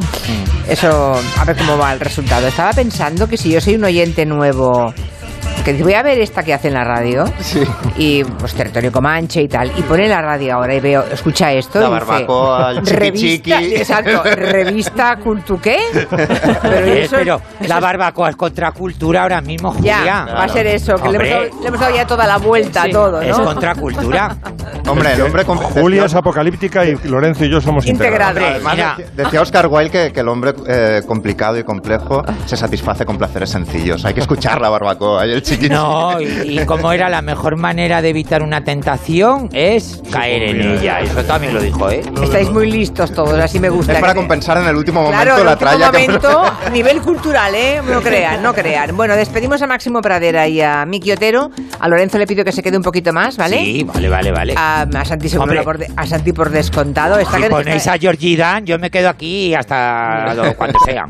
Uy, luego seguimos con Santi Segurola, con Antón Reixa y con Noelia Danez. Y por supuesto con Lorenzo. Adiós. Son las 6 de la tarde, las 5 en Canarias. Noticias en Onda Cero. Buenas tardes. No ha habido avances tras la reunión mantenida hoy entre los ministros de Exteriores de Estados Unidos y de Rusia para hablar de la tensión en torno a Ucrania, aunque sí un dato significativo que ha sido el compromiso de que van a seguir hablando para alejar la amenaza de guerra en las fronteras ucranianas. El ministro ruso Sergei Lavrov mantiene sus posiciones, acusa a Occidente de llevar la situación a un extremo peligroso. Creo que hay que analizar cómo funciona la filtración de la información. En muchas ocasiones se ha dicho que queremos atacar Ucrania. Se ha dicho muchas veces y hemos dicho que nunca hemos tenido esa intención. Mantiene también sus posiciones el secretario de Estado de los Estados Unidos, Anthony Blinken, que ha señalado que los rusos no necesitan mantener 100.000 soldados cerca de la frontera ucraniana y dice que es Moscú quien tiene la pelota sobre su tejado. Puede elegir el camino de la diplomacia que lleva a la paz y a la seguridad o el camino que acarrea el conflicto, graves consecuencias y la condena internacional. La crisis de Ucrania no amenaza el suministro de gas en España, aunque sí puede influir en los precios. Lo ha reconocido la ministra para la Transición Ecológica, Teresa Rivera, que ha señalado que este es un tema muy sensible. Yo creo que es un tema muy sensible. España cuenta con una posición sólida con respecto a la garantía de suministro y además eh, la infraestructura de regasificación de la que disponemos permite eh, el rápido acceso de gas natural licuado por barco y por tanto no, no hay problema de abastecimiento con fuentes diferentes. La crisis de Ucrania y las repercusiones en la economía que sigue teniendo la pandemia han marcado hoy el comportamiento de las bolsas. La española ha perdido en la sesión del viernes el nivel de los 8.700 puntos tras registrar una caída del 1,3%. Caridad García. Apenas un puñado de valores salvan hoy los muebles, con Bank Inter, que se anota algo más de un 2% a la cabeza del selectivo. Le siguen con solo unas décimas de subida CaixaBank y Amadeus. El resto del parque despide la semana en números rojos con el protagonismo de Siemens Gamesa, que hoy se deja un 14% de su valor en bolsa tras revisar a la baja sus previsiones. La compañía estima un recorte del 9% en sus ingresos por la crisis en las cadenas de suministros. Con pérdidas notables también hoy, superiores en este caso al 7%, encontramos a ArcelorMittal. De lejos le siguen IAG y Acerinox. En el mercado de materias primas, el petróleo corrige su escalada y cae un 1%. El barril de Brent, el de referencia en Europa, se vende ligeramente por debajo de los 88 dólares a cierre de mercado. Las reinfecciones por COVID se han multiplicado por seis en España desde la llegada de Omicron, que es la variante dominante en estos momentos. Con la anterior, con la Delta, muy pocos enfermos volvieron a infectarse. El 24 de noviembre, cinco días antes de que se detectara el primer caso de Omicron en nuestro país, se habían reinfectado apenas 12.000 personas desde el principio de la pandemia. Ahora, en menos de dos meses, el número de reinfecciones llega casi hasta las 100.000 personas. En este caso, las vacunas contribuyen a que los síntomas sean mucho más leves en la segunda infección. Hoy precisamente se han reunido los ministros de Sanidad de la Unión Europea, una ocasión que la ministra Carolina Darias ha aprovechado para defender la eficacia de las vacunas. Ha explicado que a pesar de que los casos se han multiplicado por siete con respecto a hace un año, el análisis de los datos constatan que una persona vacunada de entre 60 y 79 años tiene 16 veces menos probabilidades de ser hospitalizada, 29 veces menos de ir a la UCI y 20 veces menos de fallecer. Antes de participar en este encuentro, se ha referido a la propuesta de algunas comunidades autónomas de reducir el periodo de las cuarentenas. La ministra ha hecho un llamamiento a la prudencia. Yo lo que pediría es prudencia para confirmar la consolidación de los datos creo que es una cuestión importante. Eh, a nosotros el que los, que los indicadores de hospitalización y de UCI empiecen a estabilizarse son muy importantes, pero es verdad que sigue habiendo un nivel importante de circulación del virus y por tanto lo que tenemos que seguir es, eh, digamos, perseverando para eh, minorar todos los indicadores que nos hablan del estado de la situación de la COVID-19. Y hablamos ahora de una operación conjunta de la Guardia Civil y la Agencia Tributaria por la que se han interceptado, se ha interceptado un pesquero con más de media tonelada de cocaína. En la operación han sido detenidos los seis tripulantes. Arancha Martín. Cinco ciudadanos brasileños y un francés. La tripulación del pesquero de bandera brasileña sobre el que había serias sospechas luego confirmadas. El patrullero Fulmar de la Agencia Tributaria ha sido el primero en acercarse al pesquero sospechoso que ha intentado en ese momento la huida, sin conseguirlo, aunque no ha sido una operación fácil porque las condiciones del mar eran bastante complicadas en mitad de un temporal. Aún así, aún así, la operación ha sido un éxito, no solo por evitar su fuga, también por el hecho de que la intervención se produjera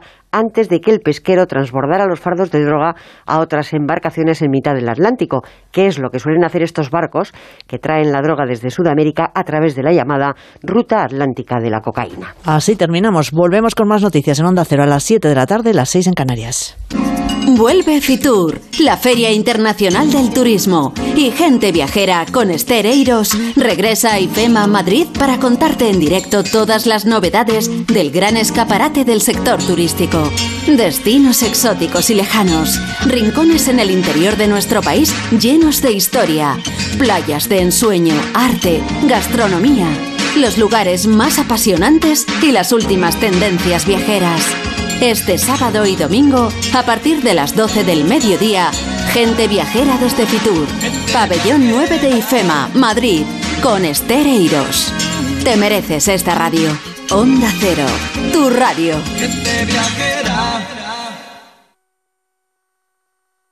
Fernando, creo que es el momento de dejar los temas de la herencia bien atados. Sí, porque con todos los impuestos que hay, igual es mejor que les donemos ya todo a nuestros hijos. Pues llamamos a Legalitas. Sus abogados nos ayudarán a tomar la mejor decisión. Y lo podemos pagar mes a mes.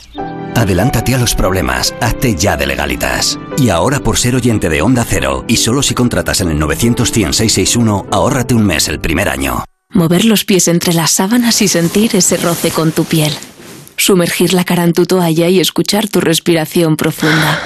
Las sensaciones de tu casa sonarán mucho mejor con hasta un 50% de descuento en ropa de cama, mesa y baño, descanso y muebles de dormitorio. Blancolor. Viste tu casa de sensaciones hasta el 28 de febrero solo en el corte inglés. ¿Sabes qué fecha ha sido premiada en el sorteo de mi día de la 11? Justo ahora lo van a decir. Sube el volumen. 10 de abril de 1995. ¿En serio? Si es el día que me compré rayito. No sé cuántos kilómetros nos hemos hecho esa moto y yo. Oye, pues con mi día de la 11 cada lunes y cada jueves puedes ganar miles de premios. Piénsate una fecha especial y prueba. Pues sí, y así le doy un descanso a Rayito que ya se lo merece. A todos los que jugáis a la 11, bien jugado. Juega responsablemente y solo si eres mayor de edad. Onda Cero, Madrid. Calviá, en Mallorca, es playa, gastronomía, un mar azul intenso, cultura, deporte, naturaleza, paisaje, descanso y seguridad. Piérdete en Paguera, Palmanova, Santa Ponsa, Portal Snow, Silletas o en el nuevo Magaluf. Ven a Calviá y preocúpate solo de disfrutar. Calviá, tu destino seguro y de calidad. Descubre Calviá en visitcalviá.com. Ayuntamiento de Calviá. Orihuela está a dos horas y 22 minutos del centro de Madrid de Nave. La capital cultural de la Costa Blanca te espera. Fiestas, naturaleza, gastronomía, playas, campos de golf, museos. La ciudad del poeta Miguel Hernández con su espectacular patrimonio a dos horas y 22 minutos. Orihuela, visítanos también en Fitur. ¿Qué es Italia? Es pasión y estilo, patrimonio y diversidad, innovación y creatividad. Es ir un paso más allá, curiosidad y dedicación, arrojo e imaginación, experiencia y precisión. ¿Visión de futuro? La tenemos, pero ofrecemos mucho más. Es nuestra marca, increíble y única. Italia es, sencillamente, extraordinaria. BIT. Más información en madeinitaly.gov.it. Bricolaje Moraleja, la mayor exposición de puertas en Madrid que puedas imaginar. Tenemos los mejores precios porque somos fabricantes. Ofertas demoledoras. Puerta lacada 70 euros, Bruselas lacada 85 euros y Bruselas lacada plus completa por tan solo 125 euros. Calle Timanfaya 4 Humanes. bricomoraleja.com Ocasión Plus, compramos tu coche. Ocasión Plus, nadie paga más. Ocasión Plus, mejoramos cualquier tasación. Ocasión Plus, pago en el acto. Ocasión Plus, número uno en compra de coches de ocasión. Visítanos y compruébalo. Ocasión Plus, nueve centros en Madrid. Localiza tu centro más cercano en ocasiónplus.com. Abierto sábados y domingos. Si tiene joyas de firma o artículos de oro y plata, llame al 91 534 6706 o vaya a la Plaza San Juan de la Cruz 9. Si tiene joyas de firma o artículos de oro y plata, llame al 91 534 6706 o vaya a la Plaza San Juan de la Cruz 9. Le pagarán el mejor precio al momento. Y también bolsos de Vuitton, Chanel y Hermès. Mi madre, timón de toda la familia, organizaba y decidía por todos pero ahora que le cuesta concentrarse y se le hace una montaña decidir cualquier cosa, yo le ayudo a que lo siga haciendo todos los días. Además, sé que no estoy solo. Si necesitas ayuda para el cuidado de una persona mayor en Madrid, confía en la Fundación Atilano Sánchez Sánchez. El mejor viaje es el siguiente en tu lista. Cullera, sus extensas playas de calidad, su historia, su aire puro, su delicioso arroz. Tu paraíso es Cullera.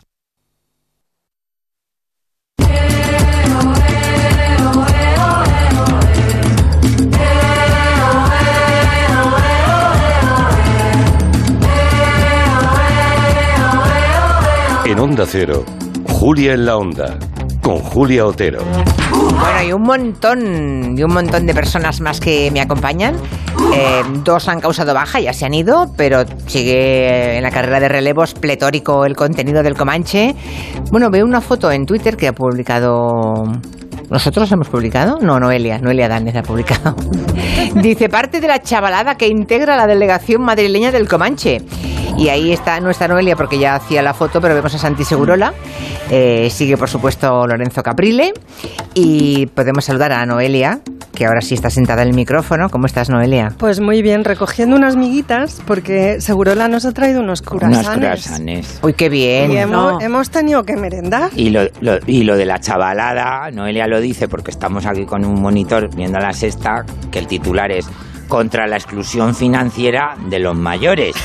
Y, yo, me, y yo me he sentido identificadísimo. Pues mira, sí. Ya ni te cuento.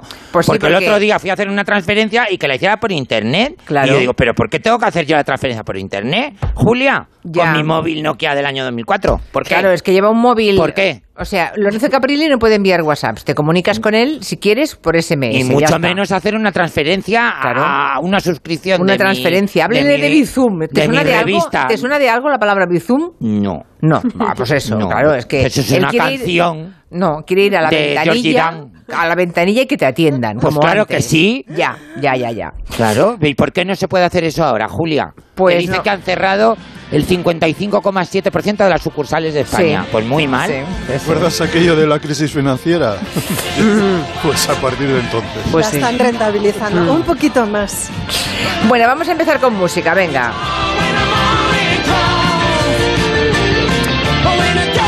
Esta noche ya saben que se ha muerto Midlove a los 74 años.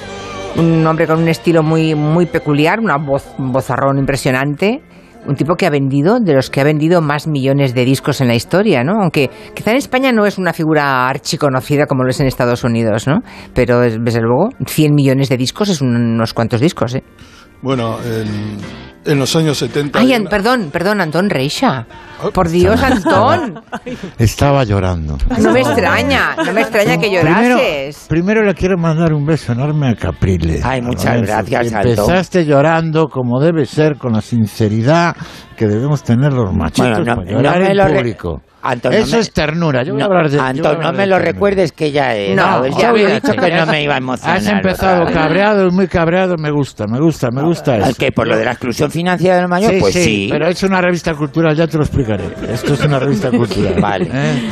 Yo no que estamos estaba- aquí para atender problemas personales. Estaba yo viendo aquí las fotografías de Onda Cero Madrid, donde está um, el Comanche madrileño. En Barcelona nos hemos quedado, Nuria y yo. Claro, de pronto me olvidé del córner. Eso que le ocurre tanto a los gobernantes Yo en Madrid, no soy un ¿eh? ¿Te corner, das cuenta? Yo soy el centro del mundo, Julia. por Sí, favor. señor. Somos gallegos. No, Faltaría más. el centro no, Antón. Finisterrae, Finisterrae. Eso está más Finisterrae. allá, eso está más allá. Madrid es la periferia. Sí, es verdad. Hombre, cuando uno está en Finisterre, realmente te das cuenta que el nombre, Tienes un punto de vista más grande. más el amplio. nombre, el, el nombre hace a la Julia, cosa. cuando estás en Finisterre te das cuenta que somos una mierdina, cariño. Mm, Sí. Bueno, a veces que te no das cuenta. somos nada. A veces en otros sitios también te das cuenta. Eso también es verdad. bueno, vamos a lo de Midlove, va. Bueno, ¿A ti te gusta Midlove, Segurola? sí, Sí. no es mi... No, sí, bueno. Un poquito, un poquito eso, ¿no? No es mi cup of tea, pero hay que, decir, hay que decir una cosa. A Midlove le, le han despreciado los críticos y le ha amado el público.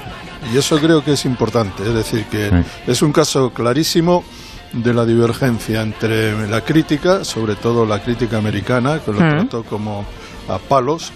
Recuerdo la crítica de Rolling Stone, que lo, lo vino a decir que era un, un nada, como, como simplemente que tenía bozarrón y poco más.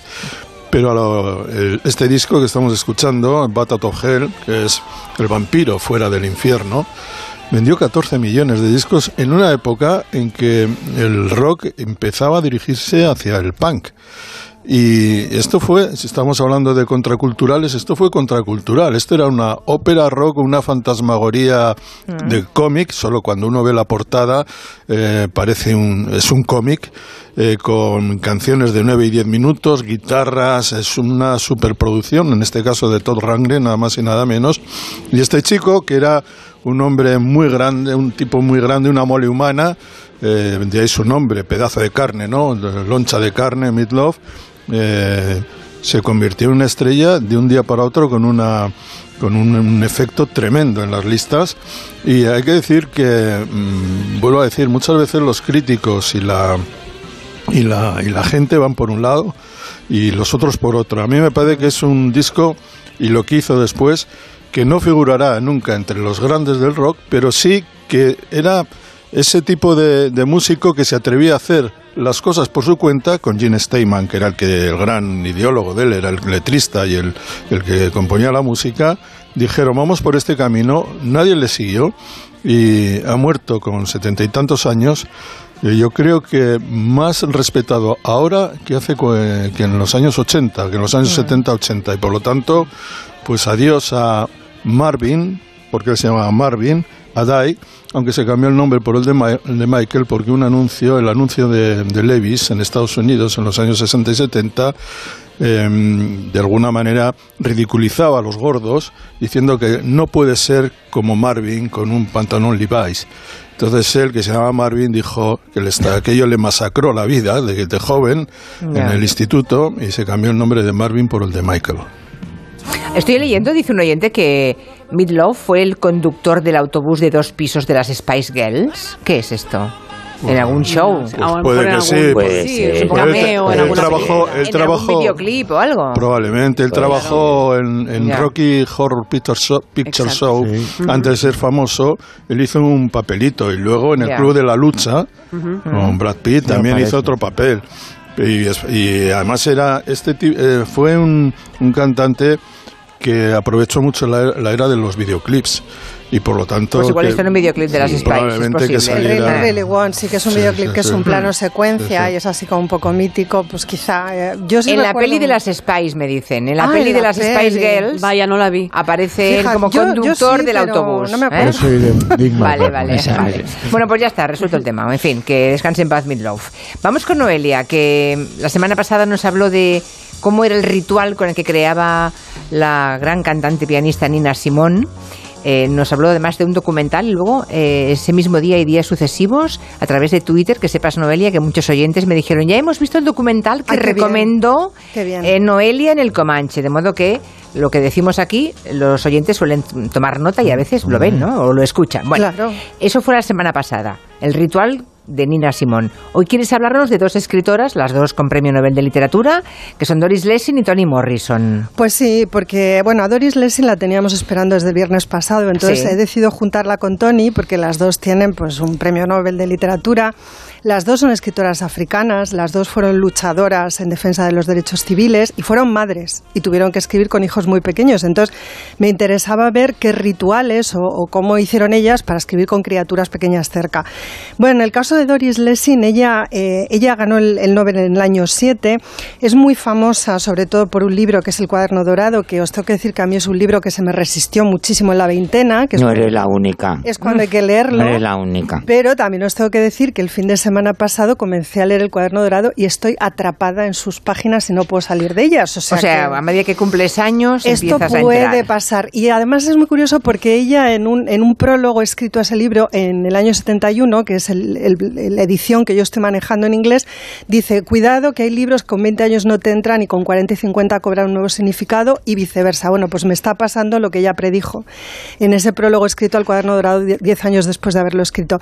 Yo recomiendo el cuaderno dorado, pero recomiendo muchas otras novelas de Lessing, yo la he leído muchísimo, muchísimo, y como más me gusta es como memorialista. Ella tiene dos volúmenes de una autobiografía eh, que llevan por título Dentro de mí y Un paseo por la sombra, de verdad asomaos a esos libros, porque como memorialista es impagable, porque tiene una mala leche británica, una flema, un sentimiento de distancia con su tiempo, pero al mismo tiempo de arraigo y de pertenencia muy grande. Entonces es una, una señora muy interesante, ¿no? Para leerla como... Dentro de mí y un paseo por y un la paseo sombra. por la Vale. sombra. Esos dos volúmenes... Bien. ¿Cuál era el sustantivo de dorado? El, el- Cuaderno. El cuaderno. Cuaderno. El cuaderno dorado. Sí. Golden Book. Anoto, The ¿eh? Golden Notebook es. Eh, bueno, esta señora nació en Persia, se crió en lo que actualmente es Zimbabue, que era entonces Rode- Rodesia del Sur, se casó allí dos veces. Y, y decidió separarse las dos veces. Con el primer marido tuvo dos hijos y con el segundo uno. Y se separó del segundo llevándose consigo a su hijo, Peter, que entonces tenía seis años, a Londres, donde llegó en 1949. Llegó a Londres, imaginaosla, ella solita con esa, con esa criatura, en el año 49, dejando a, a los dos primeros hijos de su primer matrimonio con el padre. Esto se le ha reprochado muchísimo a Lessing, se le reprochó muchísimo en vida. No se le reprocha a los hombres abandonar No, a los hijos, no, no, pero a las mujeres, por lo visto, sí. Ella siempre explicó que de haberse quedado en África hubiera terminado siendo alcohólica y probablemente habría muerto. O sea que debía tener de peso para tomar una decisión tan difícil. La cuestión es que yo me la imagino, como os digo, de la- con la manita de Peter en, el Soho londinense. Eh, bueno, pues en el invierno, por ejemplo, y, os voy a decir lo que cuenta ella, eh, mientras a lo mejor huele un poquito a col hervida.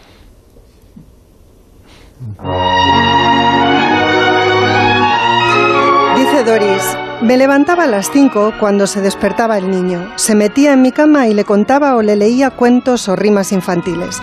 Nos vestíamos, él desayunaba y yo le llevaba a la escuela al final de la calle. Hacía algunas compras y empezaba el día de verdad. La necesidad febril de hacer esto o aquello, lo que yo denomino la enfermedad del ama de casa. Tengo que comprar esto, llamar a tal persona, no olvidar lo otro, tomar nota de algo. Tenía que someterla al estado tranquilo y aletargado que necesitaba para poder escribir. A veces lo conseguía durmiendo unos minutos, rezando para que no sonara el teléfono. El sueño siempre ha sido mi amigo, mi restaurador, mi cura rápida, pero aquellos días aprendí el valor de sumergirme unos minutos en donde estoy y después se emerge desenmarañado, tranquilo, sombrío y a punto para trabajar. Bueno, pues ya, ya, ya vemos cómo era el ritual de Doris Lessing, Se ¿no? echaba siestecitas. Sí, claro.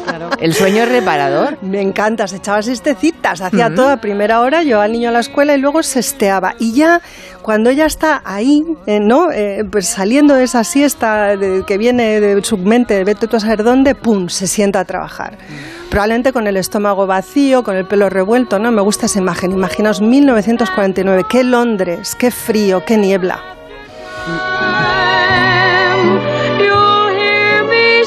¿Y Toni Morrison?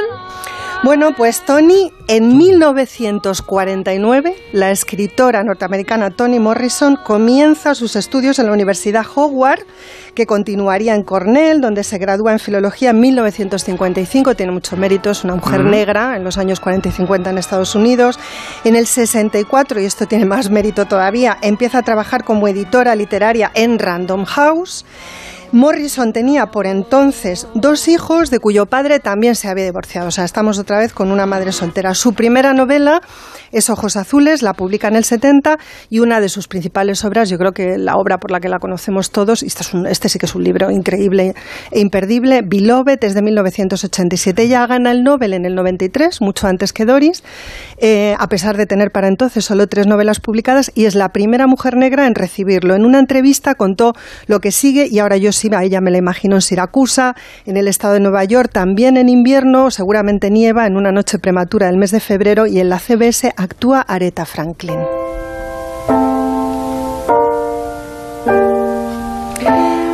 Hace poco estaba conversando con una escritora que describía lo que hacía cada vez que se sentaba en su mesa de trabajo. Al principio de nuestra conversación me pareció que yo no tenía un ritual, pero de repente recordé que siempre me levanto y preparo una taza de café cuando todavía está oscuro.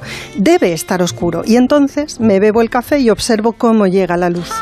Me di cuenta de que este ritual no es sino la preparación que hago para entrar en un espacio que solo puedo llamar no terrenal. Todos los escritores idean formas de alcanzar ese espacio en el que esperan contactar, Mm. convertirse en vehículo o iniciar de algún modo este misterioso proceso de escribir. Para mí, la luz es la señal de que la transición hacia ese proceso ha comenzado. Yo he entrevistado a un montón de escritores que empiezan a escribir a oscuras, de noche. Mm, Hay algo ahí, ¿eh? Sí, hay algo ahí. Los que, los que creáis, los que creáis, por ejemplo, la propia Noelia y mm, bueno, igual también, bueno, Santi Segurola también crea artículos maravillosos. No, Escri- yo no. ah, ¿Escribís de noche? Solo escribo para el periódico, ¿eh? Ya, bueno, sí, pero ¿qué me vas a contar de cómo escribe Santi Segurola, señor Segurola? Claro. Ya, pero eso... Hay- te- crónicas- ahí te piden de día, de noche... eh, Ya, ya, ya. Para que lea yo cosas algo de fútbol, imagínate cómo de escribir. Exacto, exacto, exacto. ese es, el, Cierto, ese es el tema. Así me aficioné yo. Al fútbol no consiguió que me aficionara. A su- Pero a Santi Segurola sí. Nunca, me, ha- nunca me he atrevido a, a escribir un libro. Eso sí, yo creo. Podrías. yo lo que- Eso habla muy bien de ti. Lo, lo que he hecho a montones. prólogo, prólogo. Antón, lo que sí se podría hacer es una antología de prólogos míos porque he escrito 4.000. Y los que te quedan. ¿Y lo de componer de madrugada tú, Reisha, sí o no? No. No. No, no, Yo, no. Vale, yo vale. Me, me acuesto a mi hora y me levanto a mi hora. Soy Pero no hablo de ahora, hablo de los un tipo 20 años, ¿eh? Hablo de los ¿eh? 20 años, pero Yo bueno. ya era así de pequeño. ya ¿Y no Nacho Vegas? ¿Qué sabemos de Nacho Vegas? Nacho Vegas. Suenan ahí esos compases de ternura. de ternura. No hay tristeza de todo, pero ojo que esto pertenece al nuevo disco de Nacho Vegas, Mundos Inmóviles Derrumbándose. Es precioso. Confieso mi pasión por Nacho Vegas. Esta canción, El don de la ternura, tiene que ver con ese concepto que Nacho cuenta también, que se llama la ternura como empoderamiento, la soledad, la tristeza como empoderamiento. Asumir, obviamente, esos estados de ánimo tiene algo de emancipador. A mí me, me fascina, eh, como os decía eh, Nacho Vegas. Y además me parece, él cuenta la historia de este disco, es un tipo que que ha coqueteado con las drogas más peligrosas y tuvo una depresión a principios del, del año pasado, él, o tuvo un inicio de depresión. Él la detectó, eh, incluso se, se negó a, a- a tomar antidepresivos, porque ha detectado, como tantos otros, eh, hay como una pandemia de consumo Hombre. Pero vamos. Sí, sí, en sí, España. Pero vamos. Terrible nunca, se han, nunca se han vendido tantos. Entonces le declaró la guerra a los antidepresivos, se fue a Ortiguera, que es un sitio precioso en la costa asturiana, en el Cantábrico, y, y bueno, se puso, se puso a componer. Pero decía yo que no todo es ternura porque eh, Nacho Vega es un tipo combativo. Vamos a escuchar Big Trans, Big Trans, el, que quiere decir el gran colapso, aunque el título está en inglés, lo canta con sus preciosos versos en castellano. Ponemos Esto no es ningún principio, es más bien un precipicio. Porque ahora me Esto lo denomina es la vida. un villancico compati- combativo. Se escucha con detalle la letra, que espero que lo hagan los oyentes cuando tengan ocasión. Verán que se mete con los movimientos antiocupa, se mete con el ministro Marrasca, con los centros de internamiento de, de inmigrantes. Pero deja que escuchemos Eh, un poco, que si no, no nos dejas Sí, escuchar, hombre. está, claro. música. ¡Viva la me la pone en un altar. No es tan solo un don, son más de un millón. El capitalismo ha entrado en fase de implosión. Y aún así desocupa, me permite que le escupa. Tengo una fosa acabada, es su propiedad privada. Muchas muertes. Esta está dicha en castellano, pero mm, es verdad que tiene un par de canciones en bable.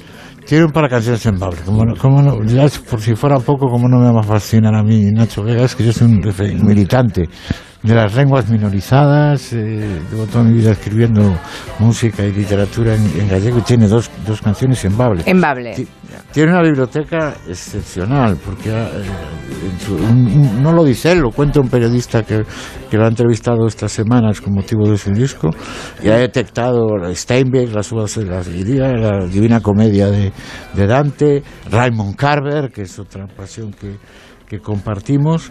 Y bueno, es curioso, el mismo que ha, sido muy activo, incluso se va a presentar en unas primarias de Podemos en Asturias en el 2016, ahora reniega, digamos, un poco de, de lo que él llama ese carácter acomodaticio de Podemos al poder institucional, aunque sigue creyendo en el activismo, está vinculado a, a anticapitalistas de Asturias. Y bueno, expresa cierta esperanza política en esa iniciativa que están llevando mujeres, sobre todo por ser mujeres. Lo, dice claramente que es Yolanda Díaz, Ana Colau y Mónica Oltra. Pues ese, ese es Nacho Vegas. Por cierto, que hay un oyente por aquí que decía que toma siempre nota de las recomendaciones que hace a Noelia Danez. Y estoy pensando que de, de Toni Morrison no, no, no sé si hemos dado un par de libros para que lo lean los Claro, hemos oyentes. dado Ojos Azules, Beloved y la canción de Salmón, por ejemplo, que a mí personalmente me gusta muchísimo. Pero Beloved, escrito así, eh, es una novela imprescindible, de verdad. Es, Beloved, vale. Sí, sí, sí, que la lean, que se van a quedar absolutamente encandilados Es por que la... tiene muy poquito escrito Tony Morrison. Claro, a diferencia de Doris Lessing, que se regaló mucho. Tony no. Tony se regaló bastante menos. Es que empezó a escribir con 41 Regaló, qué años. bonito, Qué bonito, ¿no? Le se regaló. Se regaló, pero porque es una escritora tardía, que a mí además me interesa siempre mucho. Hay muchísimas escritoras mujeres que comienzan a escribir muy tarde y, por ejemplo, los Pues 40, claro, cuando tienen tiempo, pobrecilla. cuando los niños empiezan a crecer Claro. y es cuando los pueden acostar y entonces ellas Mira, se toman mira María de Dueñas, lo explica perfectamente. Claro. María va a empezar a escribir con casi 50 años. Yo con 50 voy a dar la campana, Lorenzo, ya te lo voy a decir. Está avisando. Verás, verás cómo nos está advirtiendo. Seguro que tiene razón. Por cierto, hablando de, disco- de libros, Lorenzo Caprile también nos quiere recomendar un ensayo que se llama La moda justa. La ¿De qué moda justa. Uy, madre mía. ¿Eso que es el mercado justo? Pues casi. Esto te va a cantar a ti, Antón. A ver, ¿de qué va? De. Marta Domínguez Riezu. Sí. eh, en Compactos Anagrama, que es una colección además baratísima. Y bueno, pues su, di- su título lo dice todo, eh, Julia.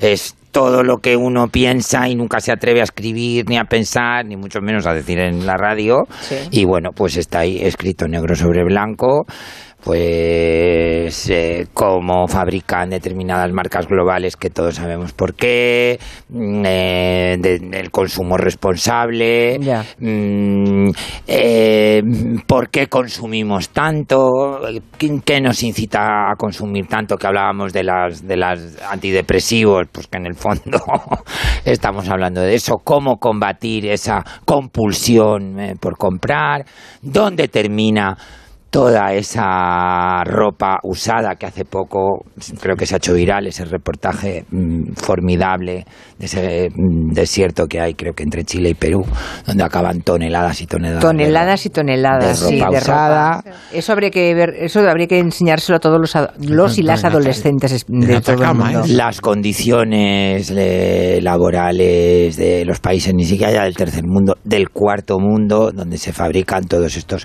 caprichos eh, tan caros que vestimos y consumimos todos nosotros en fin, es un ensayito No es muy largo, además. No es nada largo, es como un artículo largo. De hecho, Marta es una de las grandes eh, periodistas freelance eh, de España en temas de moda. Ha trabajado para todas las grandes eh, cabeceras, como decís vosotros. Y es una lectura muy ágil y nada intelectual en el buen sentido de la palabra. Si muy tienen en casa- accesible. si tienen en casa alguien que compra compulsivamente, yo creo que es un buen regalo, Sí, ¿eh? Así como sí. que no quiere la y cosa. por yo lo menos te hace, que- te hace reflexionar. Exacto. Cada vez que Riezu, vayamos Marta Riezu, la moda justa. a ese sitio que hay en Gran Vía, que no quiero decir cuál es, que además ocupa un edificio maravilloso, histórico. Algún día a ver si Julia me da la oportunidad de, de hablar de la historia de ese edificio. Ah, claro, quieras. Madrid-París, inaugurado por sus majestades los reyes Alfonso XIII y Victoria Eugenia, y, y que está ahí, pues cada vez que entremos, porque yo también he pecado en ese sitio, y compremos paquetes de camisetas ¿Pero qué por habláis de- 5 euros. ¿Qué habláis de MediaMark? Mm, No, bueno, más, más o menos. no, Otro que se parece Ah, por el parecido. Quita, Eh, el ah, media y pone el PRI. pues Ya, eso, ya, pues, vale, vale, vamos vale, a reflexionar un poco conozco, antes de, conozco. Mm. de caer en la tentación, porque yo soy el primero, ¿eh? Ojo. El que esté libre de pecado, tire la primera piedra. Mira, esa, esa piedra la puedo tirar. Ah, un par de minutos y seguimos. De 3 a 7, Hello, en Onda Cero.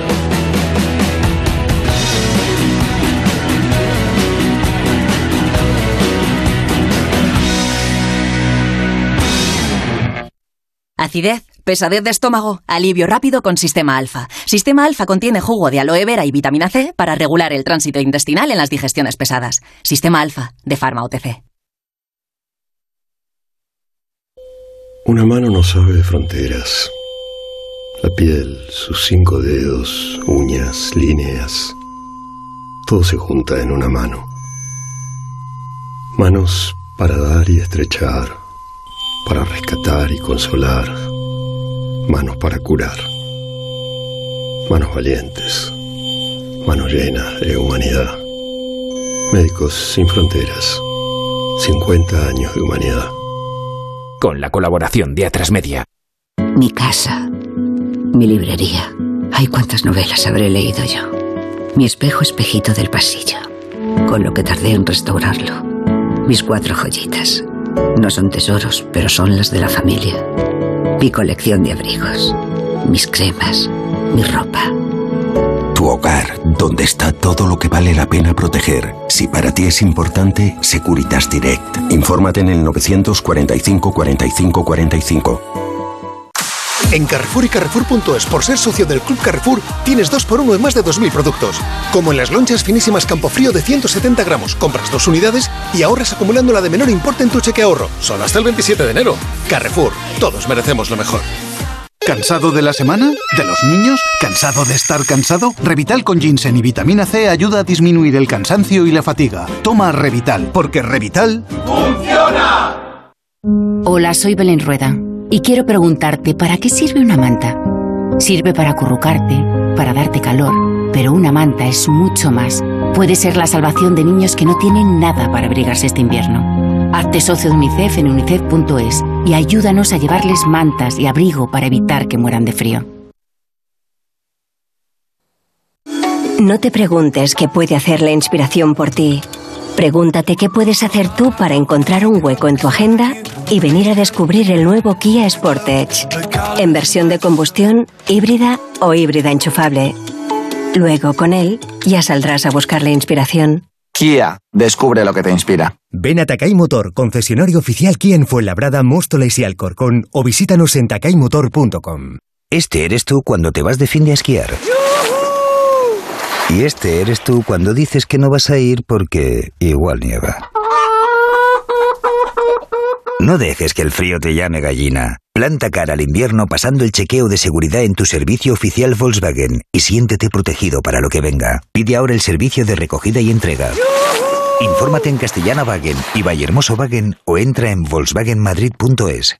Santa Eularia es paisaje, es gastronomía, es relax, es deporte, es playa, es estilo, es hoteles con encanto, es cultura. Santa Eularia es Ibiza para todos y sin etiquetas. Más info en visitsantaeulalia.com.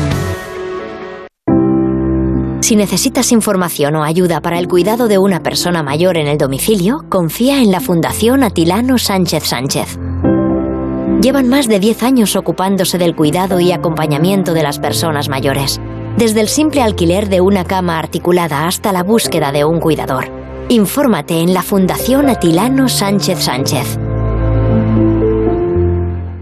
Al sur de Mallorca se halla Calador, destino turístico y de vacaciones ideal para toda la familia. Los mejores servicios y la mejor planta hotelera bañadas por las cristalinas aguas del Mediterráneo. Os esperamos. Más información en visitcalador.com. Hostelero, somos Organic, la única ganadería ecológica española de Wagyu y Angus, la mejor carne del mundo. Sírvela a tus clientes, alucinarán, volverán y tu caja crecerá. Te damos un servicio amable y puntual, a buenos precios. Si pruebas Organic, solo comprarás Organic. 900-400-444, 900-400-444 o carneorganic.com. La mejor carne del mundo, Organic. Orihuela está a dos horas y 22 minutos del centro de Madrid de Nave. La capital cultural de la Costa Blanca te espera. Fiestas, naturaleza, gastronomía, playas, campos de golf, museos. La ciudad del poeta Miguel Hernández con su espectacular patrimonio a dos horas y 22 minutos. Orihuela, visítanos también en Fitur. Onda Cero Madrid, 98.0 FM.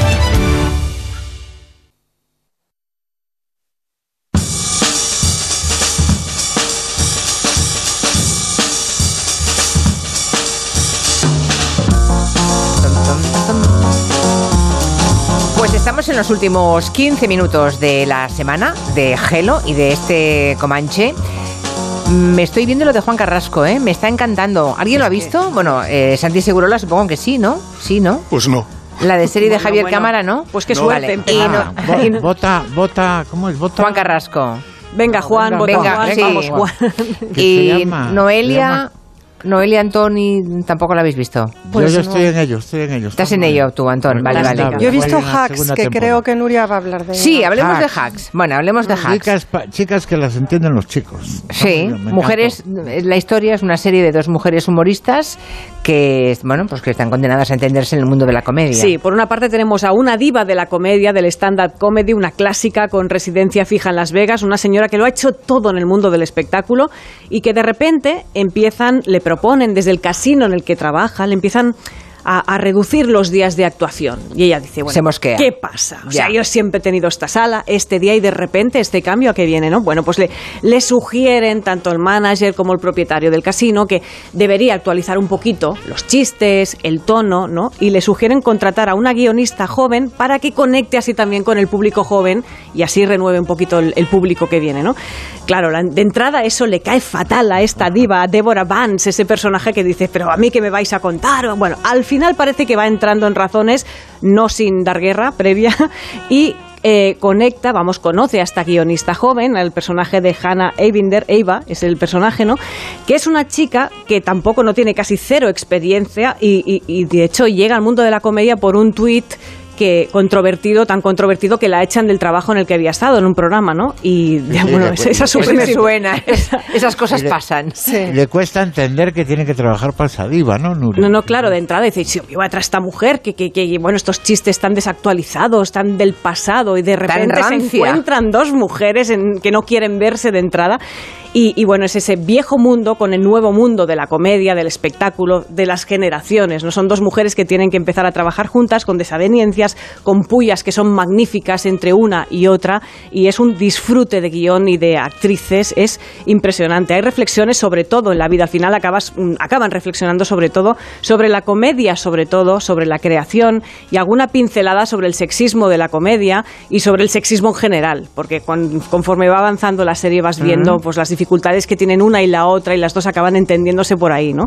Y, y es interesante también porque pocas veces he hablado de la comedia en, el- en las mujeres y la comedia, porque es un terreno tan masculino, lo ha sido siempre, que es importantísima esta serie por eso, ¿no?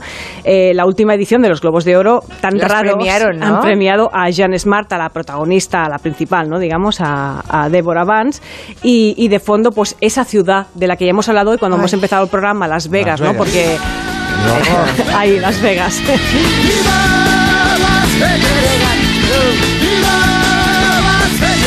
La pobre Adele, la pobre Adele que estaba ahí esperando hoy tener su empezaba su residencia en Las Vegas, su espectáculo que duraba meses y que no puede por el tema del COVID, porque esto es muy clásico en los artistas, ¿no? Si tienes una residencia en Las Vegas es que eres una superestrella. Por ahí han pasado Celine Dion, Jennifer López, Britney Spears o Lady Gaga que ha tenido residencia en Las Vegas también. Y Diana Ross, no te olvides, y Diana Ross. I'm leaving today. ¿Te puedes creer que no había oído a Lady Gaga cantar en New York, New York? Es que Lady Gaga ha cantado tantas cosas impresionantes que no son sus canciones, que Todo bien, yo- todo bien, todo bien, todo bien. es una sí. superdotada, todo Sí. bien.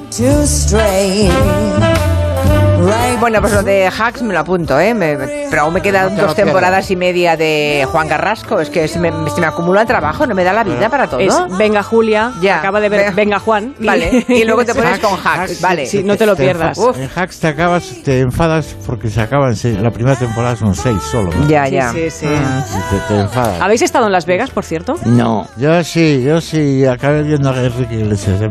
Y estaba, estuve estuve. al lado y no quise. Pues hay, no, Es no, curioso, es una experiencia, ¿eh? No, es no. una Es un parque experiencia temático. sociológica. Sí, claro, eso es como un, un decorado del 1, 2, Ya, 3. ya, sí, sí, sí. Mm. Fantástico. No, no, pero eso, eso que se ve muy bien en la serie, que en el hotel tienes que atravesar necesariamente el, las Sí, el casino. ¿Cómo, Sí, se las llaman la-. ¿Cómo se llaman las máquinas esas? Las es- slots, ¿no? slots. O algo así, ¿no? Slots. Slot.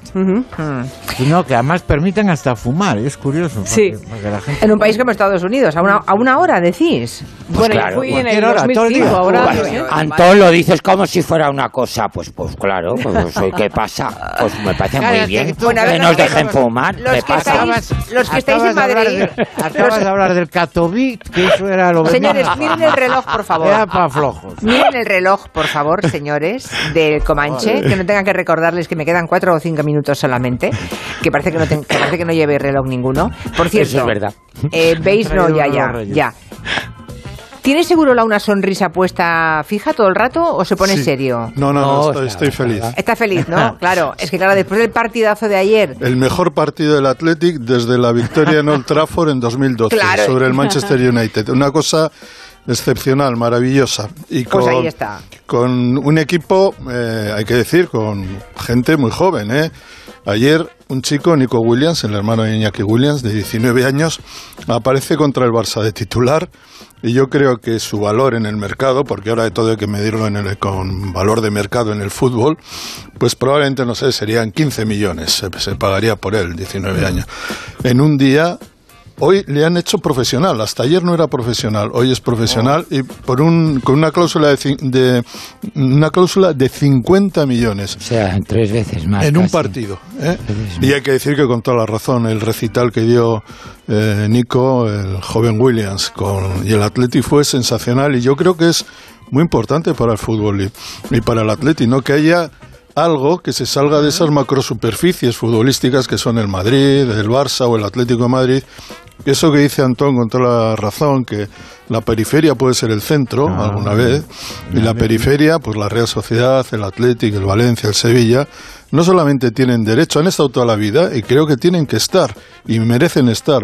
Por eso yo creo que conceptos como la Superliga tan exclusivista, la Superliga Europea, solo para clubes ricos y tal, a mí me parece muy, muy doloroso. En cualquier caso, le pone al Barça en una situación complicada, porque todos esos brotes verdes de los que se hablaba Sí. con la derrota, después de una derrota con el Madrid, ahora mismo se han, se han venido abajo. En cualquier caso, el ambiente y el partido fue memorable, el ambientazo fue tremendo en San Mamés. Y ahora hay Copa, ¿eh? le toca al Atlético en el Real Madrid. Estabas Uy. allí, Santi. No, no, estaba, estaba en Madrid, ojalá hubiera estado allí. Pues haberte ido, ¿no? Sí, pero no Un siempre partido, se puede. claro, yo un ojalá, así, yo ojalá, no me es- lo hubiera perdido. ojalá, Bueno, estuvi- Bilbao ojalá, está donde quiere. ojalá, ojalá estuviera siempre en Bilbao. Ya, ya, ya, ya. Bueno, Pues me parece que estamos llegando casi a final, pero ya que está puesto Santi Segurola, que nos recomiende una exposición del Museo Thyssen que has, mm, no sé si has visto ya. Sí, si has la estado vi. por allí y te, ayer, ayer fuiste. Fui porque estoy muy embrutecido, sinceramente. No, entre que escribo, me paso el día viendo fútbol y luego con esto del COVID, que me he estado pues, dos años, que sales poco o no sales nada, o y, y de repente te das cuenta que no ves cosas, que no vas al teatro, que no ves, que, no, no he visto un concierto, no, y, y- y dije, bueno, pues venía, vi en un cartel que era la, la colección de, del barón Thyssen, de, de, las- de Thyssen, eh, sobre su colección americana. Y me fui por allí. ¿Y qué tal la colección americana de, Pues está- de Hans Heinrich? Pues está tremenda porque tienes a todos los grandes, Todo, tienes todo lo tiene todo. tienes todo. Ahora te voy a decir una todo. O sea, tienes desde mm, el- el, eh, hay una gran parte que está dedicada al siglo XIX y es un poco la, la aventura americana de la América que crece.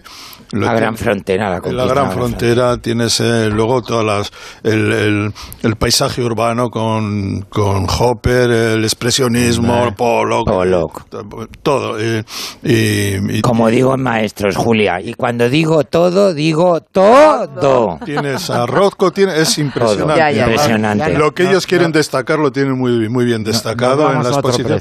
Pero te digo una cosa, también te dice mucho del momento, te dice mucho de quién compra, de cuándo se compra y por qué se compra eh, ese arte. Porque mm, pensando en esa exposición me parece que eh, es una exposición blanca en el sentido de que eh, es predominantemente blanca, absolutamente blanca. No hay Eh, es una eh, exposición de, que, que está prácticamente centrada en lo que los neoyorquinos o la gente de Nueva Inglaterra, más o menos, piensan de Estados Unidos. Y claro, es un modelo que responde a, una, a, un estado- a unos Estados Unidos hasta los años 70 o 80. Pero claro, hay muy poco californiano, o, na- o no hay nada, o hay muy poco. Es lo que se compraba entonces. Lo que hay es sensacional. Lo que se compraba en Europa. Sí, lo que, se, compraba, en Europa, pero claro, es Bueno, una manera, pauta. es una manera de ver eh, una América que ha desaparecido, que está desapareciendo. Sí, sí. Y Ya. por lo tanto conviene verlo también con esa perspectiva. Por ejemplo, el arte af- afroamericano hay muy poco. Del arte eh, californiano también hay muy poco, pero claro, tienes a Liechtenstein, tienes a De Kooning, Hombre. tienes todo, absolutamente todo. Santi, pero es que en los años en los que el varón No, compraba tal, es que no había No, tampoco no, artistas que no, no es una, no es una crítica, es un tiempo. Por cierto, por cierto, que me, acuerde- me acordaré siempre en la entrevista que le hice en La Luna a Carmen Cervera, que me contó que el varón, cuando la conoció, y lo contaba delante de él, que él estaba también sentado entre el público, ah, dice, el varón, noté que cuando me conoció me miró como luego he descubierto que mira los cuadros que quiere comprar. me dijo mira. exactamente eso. Me miró con esa mirada de deseo y de ganas con la que mira los cuadros que quiere comprar. ¿Cre- ¿Estáis convencidos de que eso Pues es esto es un poco como la ¿Qué os carta. parece? No, ¿Cómo es os ha quedado el Bueno, cuerpo? Pues como la carta de Marina Castaño, a o mí sea, está todo dicho ya. o A sea, mí, a- Ay. a mí- a mí me ha puesto a temblar esa frase. ¿eh? Bueno, estamos en contacto. A mí me ha puesto a temblar la carta. A mí me ha puesto a temblar la carta. Yo quiero un usar el comanche de ascensor la, de casa, que se quiero un comanche de la carta y Yo también quiero un comanche de la carta. Quiero que Nuria y Pues yo lo hacéis en vuestra casa. Quiero que Nuria y yo hagamos la segunda y la tercera parte de esa carta Vale. porque sé que podemos, ¿eh? Podemos, podemos. Tía, Bueno, o sea, ya, ya. tía.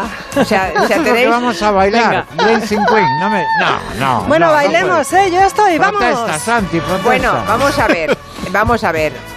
Yo he tomado nota. En mi ausencia decidisteis todos que del Comanche se salía bailando. Sí, o no? sí. Vale. Yo he venido sin bastón, además. Vale. Oh, Pues como del Comanche se sigue bailando, la idea la he adoptado, me parece estupenda. Bien. Y hoy nos despedimos con esta canción porque con el pero especial no tiene que- que ser esta, Julia. Julia, Julia, te pido permiso para una despedida. Como has Claro. dicho en tu ausencia, Sí. desde aquí, todo mi cariño, mi agradecimiento y mi aplauso a Mari Carmen de Juan, que lo ha hecho fenomenal, Y que está estos días la tenemos en casa con los moquitos, pobre. Sí. Ay, También Pero ella. se La queremos mucho. Me parece Pues, muy no. bien. mm, Todos los colaboradores en algún momento de, de las últimas dos semanas se han acordado de ella y me parece hermosísimo que lo hagáis porque ha comandado este programa maravillosamente No, durante claro que sí. Nos ha soportado. Nos ha soportado. Te- te- que somos muy gamberros. Carmen, te Julia, queremos. claro que sí, pero mover eso entra en el sueldo, eso entra en el sueldo, pero hacerlo bien y como lo ha hecho ella, eso ya depende de la capacidad y el talento. ¿eh? silla, Eso es- eso es Julia. así. Vale, pues eso. Estamos bailando todas. Pero vamos, Dancing Queen. No lo sé bailar de esto. Como loca. ¡Vamos! Lorenzo y yo. Que no. Los primeros. Yo creo que si Lorenzo Caprile y yo nos ponemos a hacer playlist, Ay, qué horror. no tendríamos. No, qué horror, dice la otra. No, digo yo. Así me bailando. gusta, así me gusta, que perdona. disimules, Noelia. Que estamos bailando, Lorenzo y yo, por favor, de verdad. Julia, pues en este programa no voy a dar eh, nombres. Dijeron que el reggaetón iba a ser como la siguiente música clásica, ¿eh? No sé quién lo dijo, pero. Mejor no investigues. Infórmame que tomaré medidas. Pues eso. Bueno, yo Yo creo que en no sé, ello, ¿eh? lo, que iba a decir, lo que iba a decir es que la playlist que haría Lorenzo Caprile y yo creo que se parecería bastante. Sí, claro que sí. Bueno, señores, que bailen bien el fin de semana, que sean felices, que tengan un fin de semana para desconectar, para dormir, como Doris Lessing, ¿eh? que tengan sueño reparador. Y les espero el, el próximo lunes a las 3 de la tarde. Noelia, buenas tardes. Buenas tardes, queridos. Anton Reixa, buenas Adiós, tardes. besos. Lorenzo Caprile. Un besazo, Julia. 3. Santi Segurola. Buenas tardes. Buenas tardes. Nuria, Nuria Torreblanca. Adiós. Hasta el lunes. Adiós amigos, hasta el lunes.